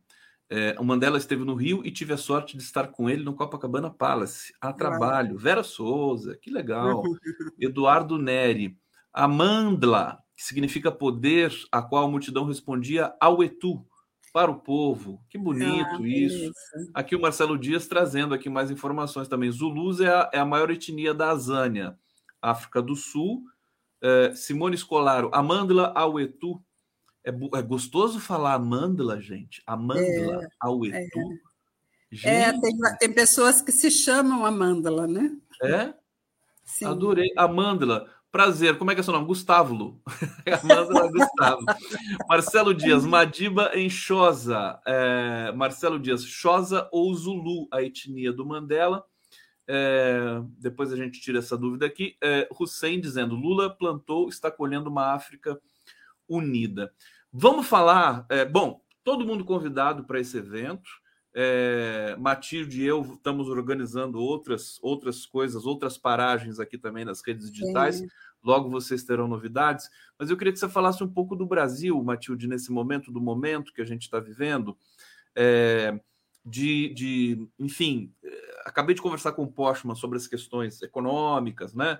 De uhum. restauração, juro alto, ainda com problema, problemas uh, que, que são herdados desse período tão catastrófico que a gente viveu, mas as coisas estão uh, sendo entregues, né, minimamente. Sim, sim. É, queria te ouvir um pouco sobre esse momento e também, se você puder, falar um pouco do, do que, que você achou do resultado do censo é, 2022, né? Que, que trouxe aí uma população uh, menor do que se esperava, né? Para o Brasil uh, depois, enfim, todo esse período deixou o brasileiro, né? Não queria nem mais ter filho, né? Tão, tão horrível que foi esse período aí depois do golpe contra Dilma Rousseff. Matilde Ribeiro. É, Quanto ao censo, eu, eu ainda não tive tempo de analisar, eu só vi as, as notícias que circularam pelos meios é, jornalísticos e, e TV. Mas eu acho que merece sim uma análise, certamente os institutos de estudos e pesquisas é, censitárias, além do IBGE, né, estão fazendo isso. E a grande expectativa em relação ao censo também estava alocada na, na população indígena e, e população quilombola. Né? Foi a primeira vez que o censo incluiu a questão quilombola. E outra, outro ponto também que nós temos que nos atentar né, no Brasil é que o Brasil tem, é, tem aí uma visão que é, que é um país de maioria jovem. Né? É, não, está mudando em pouco tempo nós seremos um país de maioria velha, né? É, maioria idosa. Então, é, as políticas públicas vão ter que, que, que, dar conta disso, né? Não só as políticas públicas, mas acessibilidade, ah, quer dizer, acessibilidade tem a ver, é política pública, né? Mas assim, os proprietários é, individuais né, vão ter que cuidar disso também, porque, por exemplo, a gente anda nas calçadas né? Essa, essa é uma, uma reivindicação, é, uma proposição do movimento de pessoas com deficiência. Você anda nas calçadas, é, é, é, é praticamente inviável andar o tempo todo nelas. Você tem que sair para a rua e voltando, sair e voltar, porque elas são cheias de altos e baixos, cheias de buracos. Esse é um exemplo, né? É, é uma coisa corriqueira, mas faz diferença. Né? Então, a indústria farmacêutica vai é, pegar pesado em cima desse envelhecimento da população. Nós temos que cuidar disso, por exemplo, é, fortalecer é, análises e divulgar é, a existência da medicina natural, da, do conhecimento popular é, em cura, né? as benzedeiras, as, as comunidades que se autocuram, tudo isso tem a ver com envelhecimento. Né? Então, falando do censo, isso. Agora, rapidamente, falando é, da questão mais geral da vida brasileira, nós sabíamos que ia ser difícil né? a gestão é, desta empreitada, nova empreitada aí do presidente Lula, né, no seu terceiro mandato. Agora, me parece que está sendo mais difícil do que a gente se propunha. Né? No que diz respeito a questões estruturais, como eu não assisti o Márcio Postman, infelizmente, que eu estou aqui correndo atrás do Festival Mandela Day. Mas a, a questão dos juros né, continua super polêmica, é, cada, cada vez que o Lula lança uma política pública inclusiva, como as casas populares, é, ou, ou é, não é lançar um novo programa, mas é ampliar. Né? É, uma vez, é, quanto mais, mais a gente discute a necessidade das ações afirmativas, das cotas na universidade, sempre há uma reação é, da sociedade é, não pobre como se isso fosse luxo, né? Ah, e assim como também é, as medidas populares são sempre taxadas pela, por essa, pela mídia contra como sendo como se o Lula tivesse sendo populista, etc. Né? Então eu tudo... acho que isso diminuiu um pouco agora, né, do que foi os primeiros governos Lula, dessa desse ranço que as elites têm contra o Lula porque ele está de tal maneira legitimado depois de tudo que ele passou, inclusive do mundo todo, é, isso reduziu um pouquinho. Assim, ele está conseguindo implementar, né? A, a, o restabelecimento do, do Bolsa Família, do Minha Casa Minha Vida, né? Está sendo celebrado. É claro que as elites nunca vão gostar muito disso, né, Matilde? mas acho que a imprensa ficou meio encurralada agora, parcialmente, né? Eles é, eles estão é sempre ali com as garras prontas para para nos atacar. Então, Matilde, lembro... diga. Oi. Não, ia falar só mais uma coisa. Eu me lembro bem quando a, a presidenta Dilma lançou é, o que, o que é, de maneira cotidiana se chamou pacote de direitos para as empregadas domésticas, que foi, foi em 2015. Foi um alarde, né? É como se esta grande parcela da população não tivesse direitos a ser equiparada aos demais trabalhadores. Né?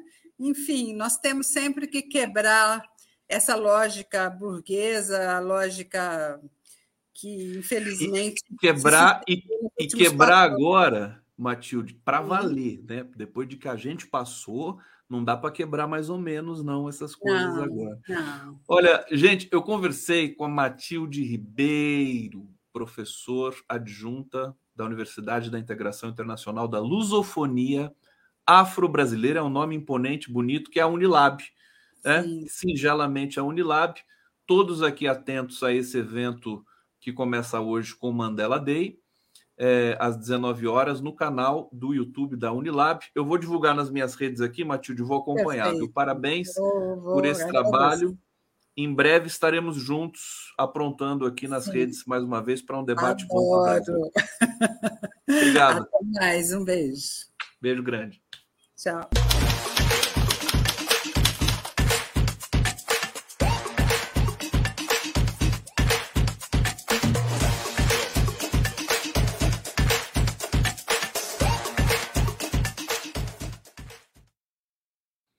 O List Vieira estava aqui comigo.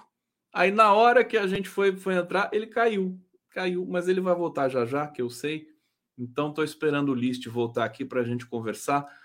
List Vieira está lançando um livro, aliás, belíssimo, uma capa bonita aqui, pela editora Sul 21. Deixa eu colocar na tela a capa do livro do List. A Encruzilhada. A gente vai falar. Olha aqui o List voltando aqui. List Vieira, vou, na hora que eu coloquei você, você sumiu. Tudo, Tudo bem, bom? como vamos? E aí, como é que você está, List? Muito, muito bem, estou aqui à sua disposição. Prazer falar contigo, List. Saudade de você. É, vamos para um debate aí, vamos falar da, da cena política brasileira atual. Eu estava falando do teu livro aqui, mas vamos deixar o livro mais para frente porque, é, enfim, um assunto é, para a gente se deter com mais vagar e mais cuidado. List, seja bem-vindo aqui ao Giro das Onze. List Vieira, enfim, é uma figura é, emblemática aqui da nossa luta pela democracia. Hoje, professor universitário, sociólogo. Eu não sei se você está aposentado. Você está dando aula, List? Não, eu estou aposentado. Eu sou jovem há muito tempo. Você é muito jovem. Mais jovem, eu sou mais jovem que a Matilde, mais tempo ainda sou jovem. Ela falou em envelhecimento, então eu me incluo nessa categoria de jovem há mais tempo. Que é uma referência para a nossa, nossa vida da luta pela democracia, foi eleito deputado federal pelo PT em 1982, durante a ditadura militar, é, participou das, da campanha de Diretas Já, da campanha presidencial de 89, né, boas lembranças desse momento. Na década de 90, foi coordenador do Fórum Global da Eco 92. Nós vamos falar de meio ambiente aqui, do Fórum Brasileiro, do Fórum Internacional de ONGs, presidente do Jardim Botânico do Rio de Janeiro de 2002 a 2013, onde lutou pela remoção dos moradores da Vila de Servidores do Jardim Botânico. É muita atividade. List. Eu, eu, eu não lutei a remoção, não é verdade. Não é verdade? Não, não é verdade. Eu defendi o patrimônio público. Eu sou contra privatizar o patrimônio público, seja em favor de ricos ou em favor de pobres da classe média. É diferente. Eu não lutei pela remoção, eu lutei para que o governo construísse habitações dignas para os atuais ocupantes, que são descendentes de antigos invasores porque trata-se de defender o patrimônio público, só é, isso. É, não, eu, agora que eu percebi que tá, tá, tá esse termo aqui, e eu fiquei congelado. De novo, não, não, não eu sei porque é, é uma, é uma polêmica. É uma polêmica, né? Realmente, aqui no Rio de Janeiro, foi acusado disso. Mas o que ninguém sabe é o seguinte: o Tribunal de Contas do Rio de Janeiro me processou dizendo que eu queria negociar com os ocupantes. Que eu escrevi no memorando interno, interno, não sei, por parar na mão do Tribunal de Contas do Rio de Janeiro, que eu não era contra negociar com os atuais ocupantes. E aí eles me processaram dizendo que a propriedade não é minha, é da União. Já me botaram é da União. Como é que eu vou negociar uma coisa que não me pertence? E me processaram e mandaram para o Tribunal de Contas da União, onde eu fui absolvido, depois de demonstrar que, pelo conjunto da obra, eu estava defendendo o patrimônio público durante a maior parte do tempo. Então, é, é bem Também, não, é, tá uma palavra meio forte ali, né? Essa coisa da é, lutar. É o seguinte: a União entrou com ações de, de reintegração de impostos. Está tudo na justiça. Se o juiz quiser, ele desengaveta, manda, manda reintegrar em favor da União. O Tribunal de Contas da União decidiu que aquele, todo aquilo é da União, é do governo federal, não é dos atuais ocupantes. Eu vou contra para ter preço? Eu sou obrigado a cumprir ordem do Judiciário e do Tribunal de Contas da União. Simples assim.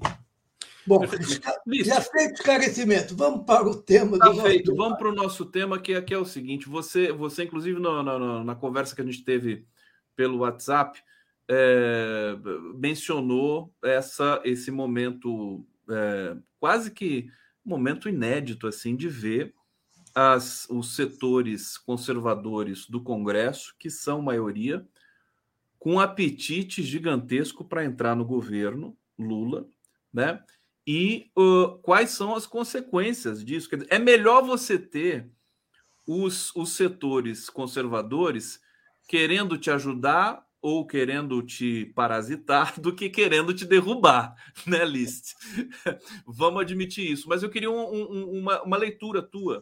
Como é que você está vendo esse momento, os desafios para o Lula articular vamos, essa, essa base? Vamos lá, vamos lá. É, eu acho que o Lula, governo, está numa encruzilhada teria, no mínimo, dois caminhos. O caminho atual, que é o caminho que corresponde ao perfil político do Lula, é a negociação. Né? O Lula é um grande tático, negociador político. Então, ele, evidentemente, escolheu esse caminho. O segundo caminho seria um último recurso, seria mobilização popular para pressionar o Congresso, que não foi o caminho, pelo menos até agora, escolhido, e provavelmente não será durante bastante tempo.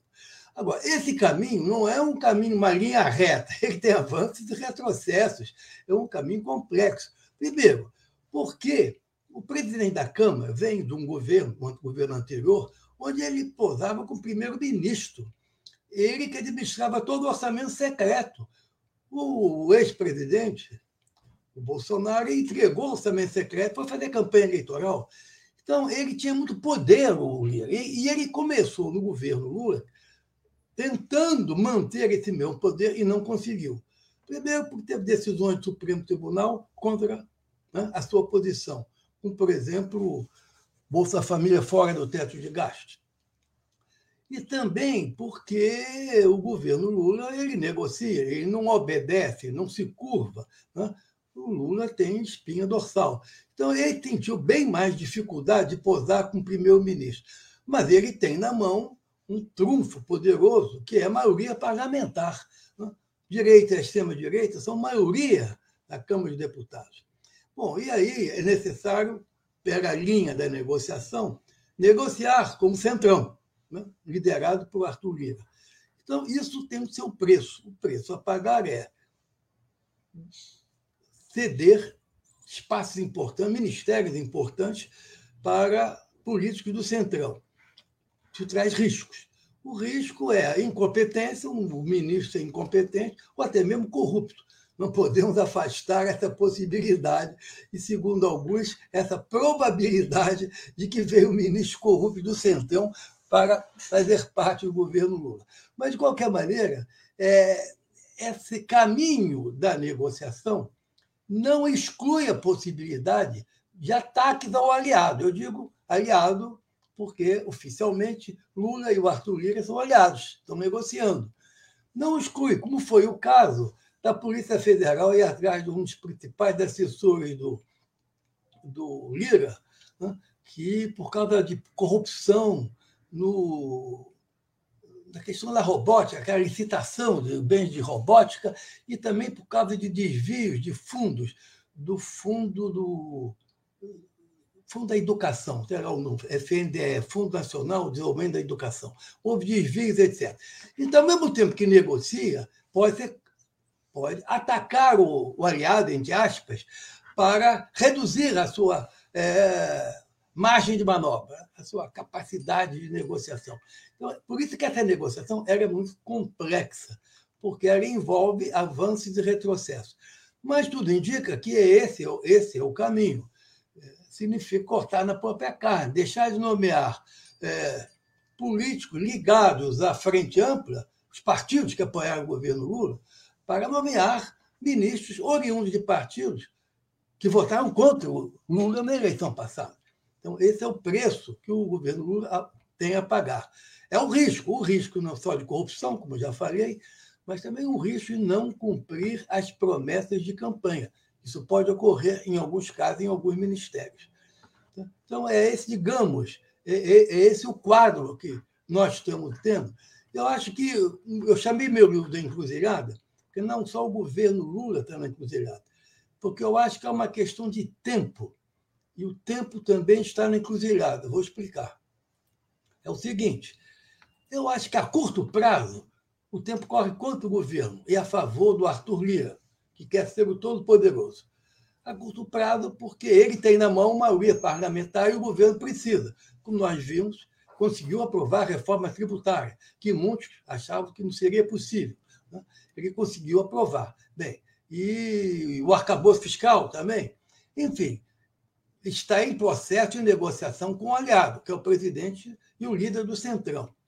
Agora, essa força do Lira, eu acho que ela é maior a curto prazo, eu acho que ela tende a diminuir no ano que vem. Vamos chamar isso de médio prazo.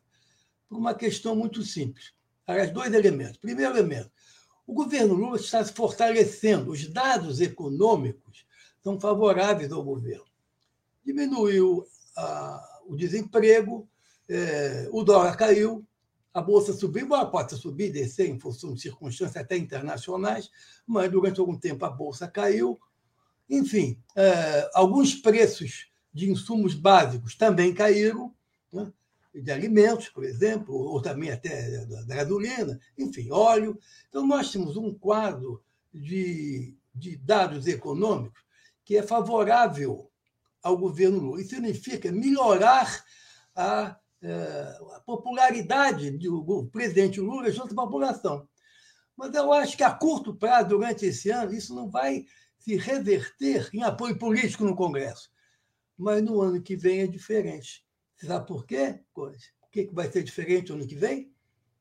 Porque ano que vem é eleição. Vai ter eleição no Brasil inteiro. E os deputados federais têm interesse nas eleições municipais, porque seus futuros votos estarão ali. E olha, se o governo Lula melhora o seu apoio, né, a sua popularidade né, junto ao eleitorado, isso vai repercutir na eleição no ano que vem.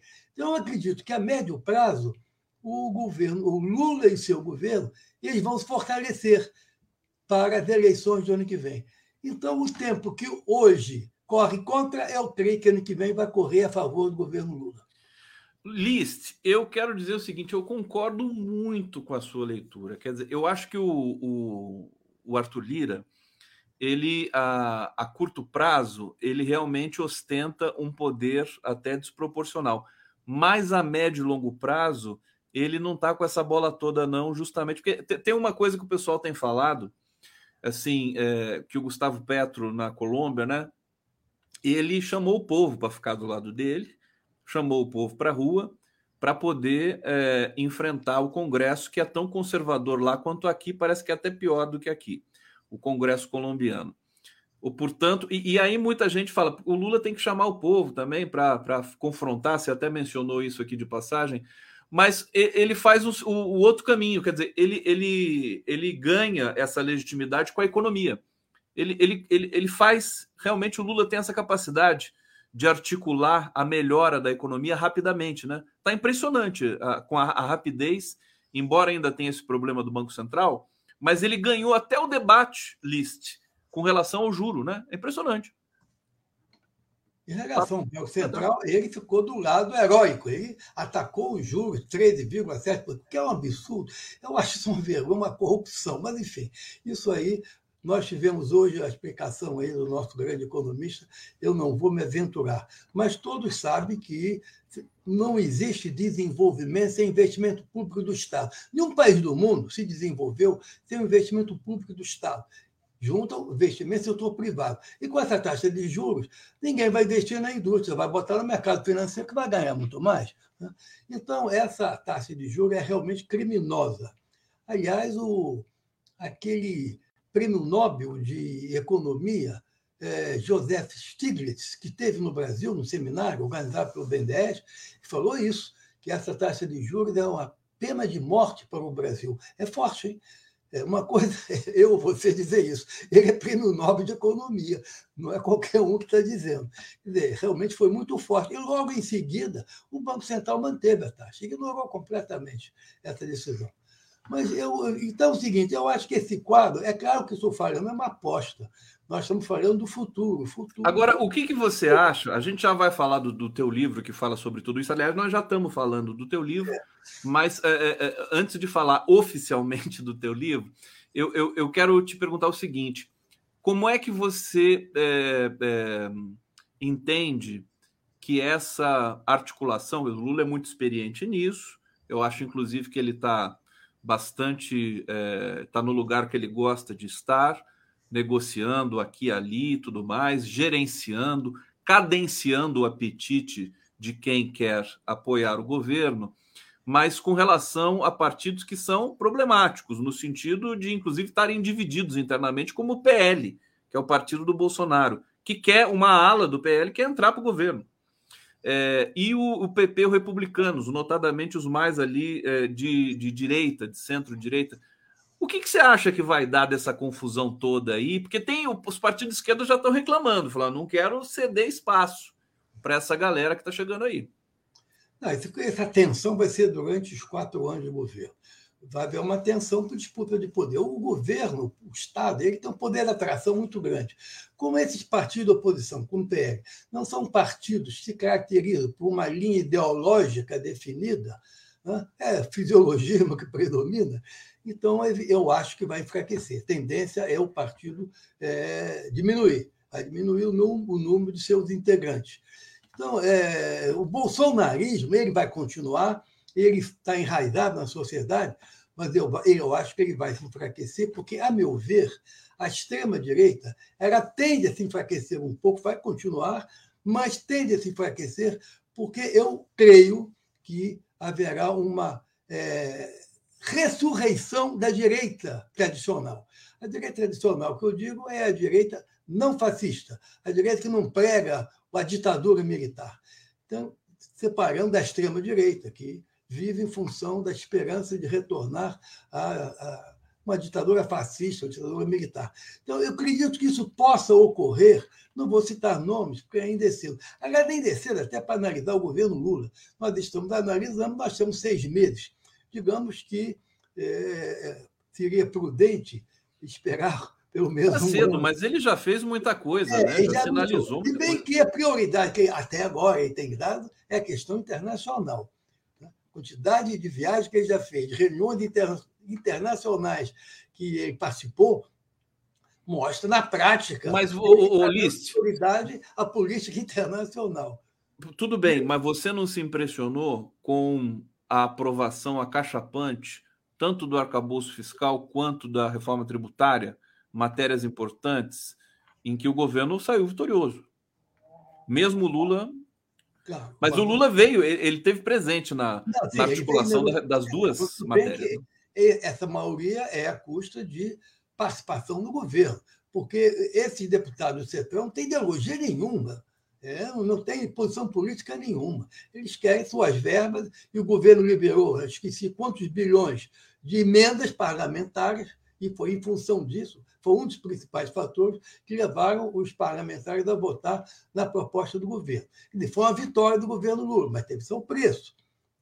Não foi uma vitória pelos encantos pessoais ou políticos do presidente Lula, que, os, que existem e, aliás, são muito acentuados, mas não foi por causa dos seus encantos políticos, foi porque os parlamentares tiveram vantagem com a liberação das emendas parlamentares. E também com a possibilidade de participar do governo.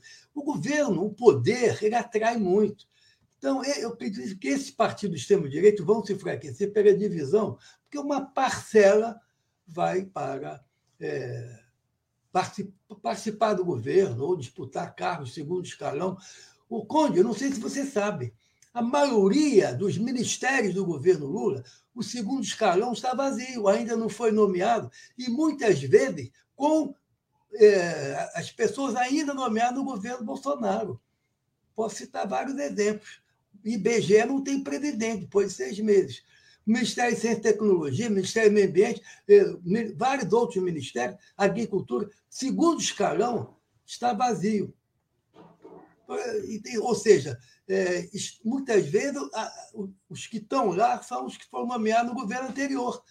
Por quê? Porque a Casa Civil, é o que todo mundo diz, não sou eu quem diz, todo mundo diz que a Casa Civil segurou esses, essas novas nomeações em função de negociação política com o Centrão, segundo os interesses do governo. É o que, é o que se diz. Então, de qualquer maneira, ou seja, seis meses de governo, o segundo escalão praticamente não foi nomeado, com outra exceção, evidente algumas exceções É uma informação realmente importante. A gente sabe que, que, tinha, que tem muitos, inclusive tem muitos bolsonaristas ainda tem dentro do governo. Que continua, que É.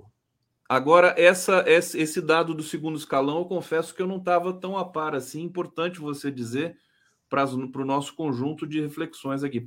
O meu querido List Vieira, deixa eu trazer comentários aqui do nosso público é, Hussein Brasil, mais uma vez aqui, nosso queridíssimo é, internauta. A Uni ficou mais forte com cotas, mulheres negras, está aqui.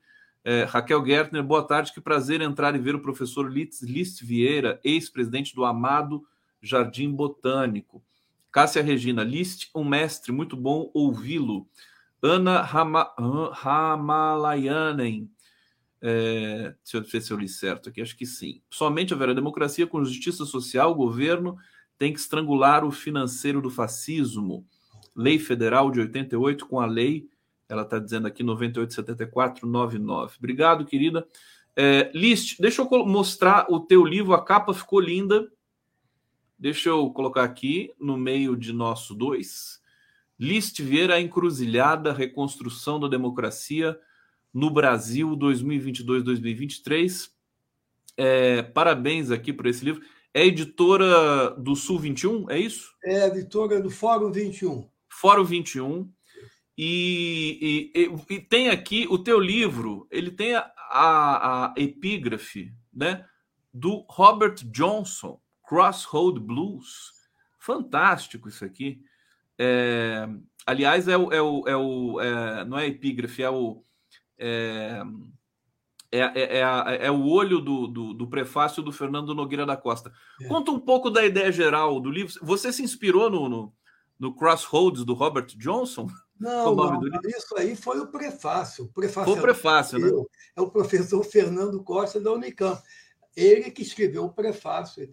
O meu, a minha epígrafe foi é, aquela do poeta é, do poeta espanhol que disse: caminhante não há caminho, o caminho se faz ao andar.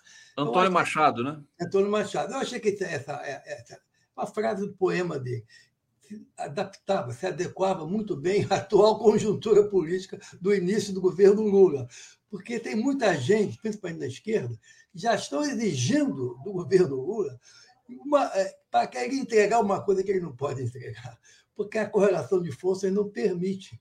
Então, a análise política tem que levar em conta a correlação de forças, porque senão cada um tem seu, né, o, o seu paraíso, tem a sua utopia na cabeça, e cada um. E tem gente que acha assim, quer utopia agora e já, quando leva em conta que há uma correlação de forças e é preciso avançar, levando em conta essa correlação de forças, que no caso do legislativo nos é adversa.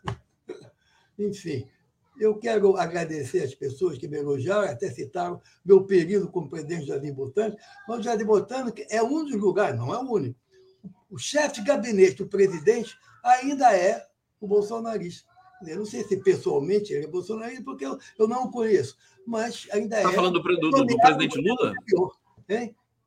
Você está falando do presidente Lula? Não, o chefe de gabinete do presidente do Jardim Botânico do Rio de Janeiro. Ah, do Jardim Botânico. Desculpa. É, porque alguém mencionou aí o Jardim Botânico, que eu fui tá, presidente claro. durante alguns anos. Então, o, chefe de gabinete do presidente do Jardim Botânico, o chefe de gabinete ainda é o mesmo. Mas não é só lá, não, em quase todo o ministério. Eu não fiz essa pesquisa. Mas se você tiver uma equipe, podia fazer, viu? Acho interessante. Você vai ver que a maioria dos ministérios, segundo os caras, não foi nomeado. Isso aí não é, isso tem uma explicação. Eu joguei uma hipótese, que é que me chegou aos ouvidos, mas eu acho que isso aí precisa ser melhor analisado. Ô, ô List, conta um pouquinho. Eu estou aqui com o teu livro aberto, é, vendo aqui o índice, né? Democracia Ressurge, parte 1, né? Eleição e início do governo Lula. Você faz uma espécie de retrospectiva do que foi é, o governo Lula, é, digamos, o, o, momento que propiciou a eleição do Lula. Conta um pouquinho da estrutura do teu livro para a gente. O que, o que, a gente vai encontrar ali? O Fórum 21 me solicitou reunir artigos que foram publicados em vários órgãos da imprensa alternativa, artigos foram publicados é, no final do ano passado, antes da eleição e pós-eleição, este ano, para mostrar essa passagem do governo autoritário anterior para um governo democrático que nós estamos vivendo esse ano. Então, eu reuni esse livro com data do livro, cada artigo traz a sua data. Isso permite ao leitor, até ao historiador futuro, se acha legal, permite acompanhar de uma forma cronológica a evolução dos acontecimentos. Não é um livro jornalístico, não é um livro de narração de fatos, é um livro analítico, tem um enfoque analítico em relação à conjuntura política. Porque você lembra que o ano passado a grande discussão era vai ter golpe, não vai ter golpe. Né? Muita gente escreveu artigos, até livretos, eh, defendendo a ideia que haverá golpe, porque o, o, as Forças Armadas, principalmente o Exército, apoiam o golpe militar, etc. Eu deixo claro em vários. Eles artigos, tentaram, né? O... Eles tentaram, mas eu deixei claro em vários artigos que não haveria golpe por uma razão muito simples. O governo americano não estava apoiando o golpe. E eu nunca houve golpe na América Latina sem apoio do governo americano. Essa é a verdade. Então é o seguinte: o governo americano, o governo Biden, mandou quatro diplomatas ao Brasil para elogiar o sistema eleitoral, para elogiar as urnas eletrônicas, quatro em diferentes momentos, para dar recado aos militares. Não queremos golpe, porque eles sabem que Bolsonaro apoia Trump, que é inimigo do Biden. Simples assim o fato é que o governo americano mandou quatro diplomatas para elogiar o sistema eleitoral brasileiro. É evidente que eles estavam contra golpe. O preço de um golpe seria terrível, não tinha como, não tinha porquê, porque o Bolsonaro foi eleito com esse sistema eleitoral. Agora, quem vai perder o sistema não presta? É claro que não haveria não tinha justificativa. Né? Antigamente era o comunismo. Né? Bom, ainda existe campanha eleitoral, tem sempre a extrema-direita, levanta a bandeira, é o comunismo, vai ter comunismo. Esse gente estava apavorado que o governo Lula ia expropriar apartamento lá de dois quartos, três quartos, onde ele mora. Entendeu? Gente da extrema-direita que tem essa paranoia anticomunista. Isso aí, pela pelas redes sociais, bolsonarismo, foi longe, sempre vai. Mas quando acaba a eleição, acaba. Ninguém fica com medo do comunismo quando acaba a eleição. É mais uma, um instrumento de captação de votos. Né? Ou então, banheiro com unissex. É, eu conheço aqui um motorista de táxi disse que a sogra dele votou contra o Lula porque ela é contra o banheiro é unissex. Por aí vai. Né? Isso Eles aproveitam área, isso. Né, pra... É, na área popular, essas fake news vão longe. Então, eu, então lidando com, com todo esse tema, eu aproveitei, então, alguns artigos que eu, eu acho que são esclarecedores, mas com as suas datas respectivas, né, até a eleição e depois da eleição. Artigo desse ano, já analisando que nós já conversamos aqui, que é o governo Lula frente a um parlamento de direita, que é o tema, digamos, desse ano, provavelmente dos próximos. Mas é, é, essa, essa transição desse regime autoritário para uma democracia é, é, extremamente rica do ponto de vista político. Colocou muitos problemas. Você tem um deles, que é, vai ter golpe, não vai ter golpe. Mas há outros também problemas que estão aí é, embutidos, como a questão econômica, aquele desastre daquela gestão do Guedes no Ministério da Economia, por exemplo, é uma outra questão. A, a passagem do Guedes para o Haddad, por exemplo, ponto de vista econômico, é uma riqueza extraordinária fazer essa, essa não, a gente, a gente, eu acho que a impressão que me dá às vezes é que a gente está saindo fortalecido de todo esse processo macabro que tomou conta do Brasil.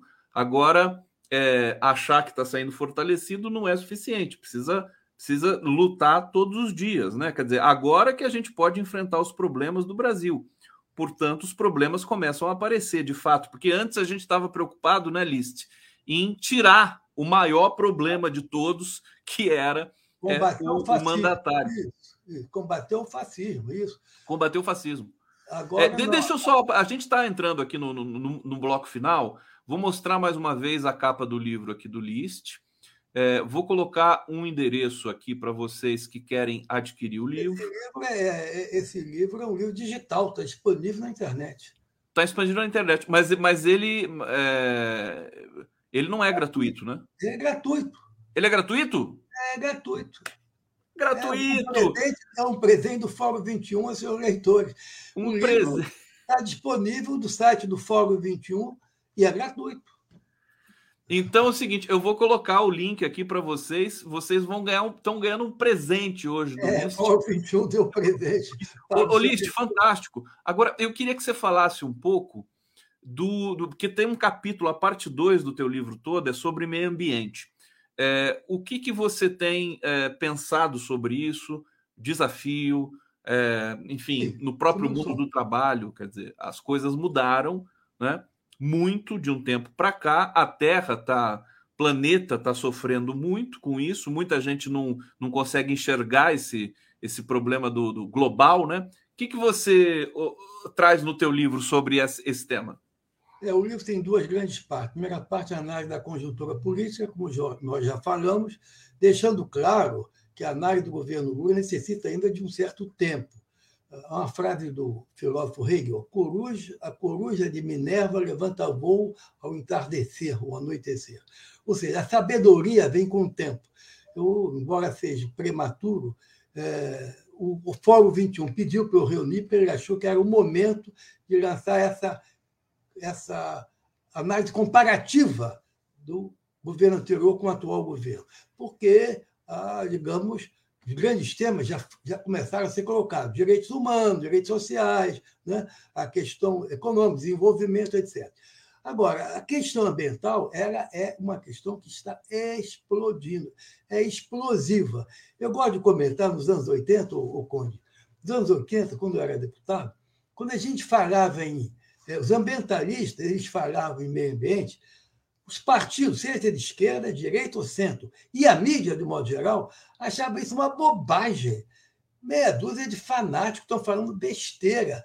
Chamavam de alfacinhas.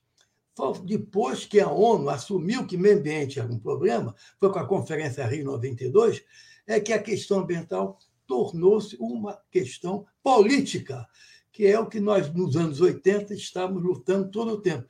Mostrar que meio ambiente é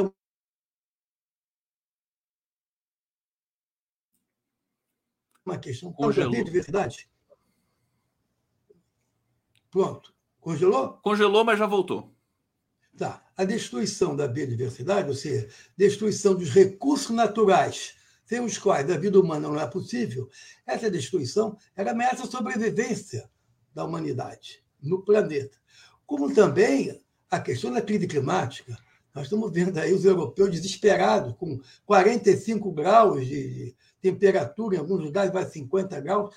Enfim, nós estamos com uma crise climática que vai significar grandes secas, grandes inundações, ciclones, é, redução da produção agrícola, aumento do preço agrícola. Vai ter um problema enorme. Mas as elites em todos os países elas não estão ainda conscientizadas ou não têm interesse em se conscientizar da importância da questão ambiental. Isso implica opções, opções difíceis. Opções muitas vezes difíceis porque podem impactar atual paraíso do lucro, que muitas empresas, principalmente, elas se enriqueceram no neoliberalismo e não estão dispostas a assumir compromissos internacionais que os governos assumiram. Quando chega na hora de aplicar essas é, disposições, esses compromissos, os governos nacionais, muitas vezes, eles fazem corpo mole e não aplicam. Então, nós estamos diante de um perigo enorme, que é a ameaça à sobrevivência humana. Perfeitamente. Secretário... desculpa te interromper, deixa eu só, deixa eu só reforçar, a gente está com o nosso tempo estourado aqui, eu preciso encerrar, porque estamos também em TV aberta nesse momento. Ah, deixa eu trazer aqui só o, o link para vocês. Olha, coloquei no bate-papo, aqui nesse link você pode é, é, baixar de graça né, o livro do List, é, e aqui também tem o link da TV Fórum, da, desculpa, da, da Fórum 21, confundindo aqui, que é o site, é, que é o, a editora que está publicando esse livro e está dando de presente para todos nós aqui é, o livro do List. Encruzilhada. List, obrigado pela sua presença aqui. Você volta aqui, depois a gente precisa conversar mais.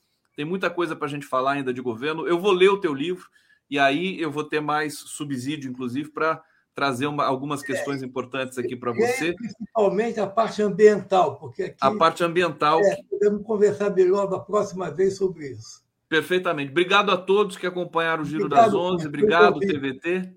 E até a próxima. Valeu, Lice. Ah, obrigado pelo convite. Até a próxima.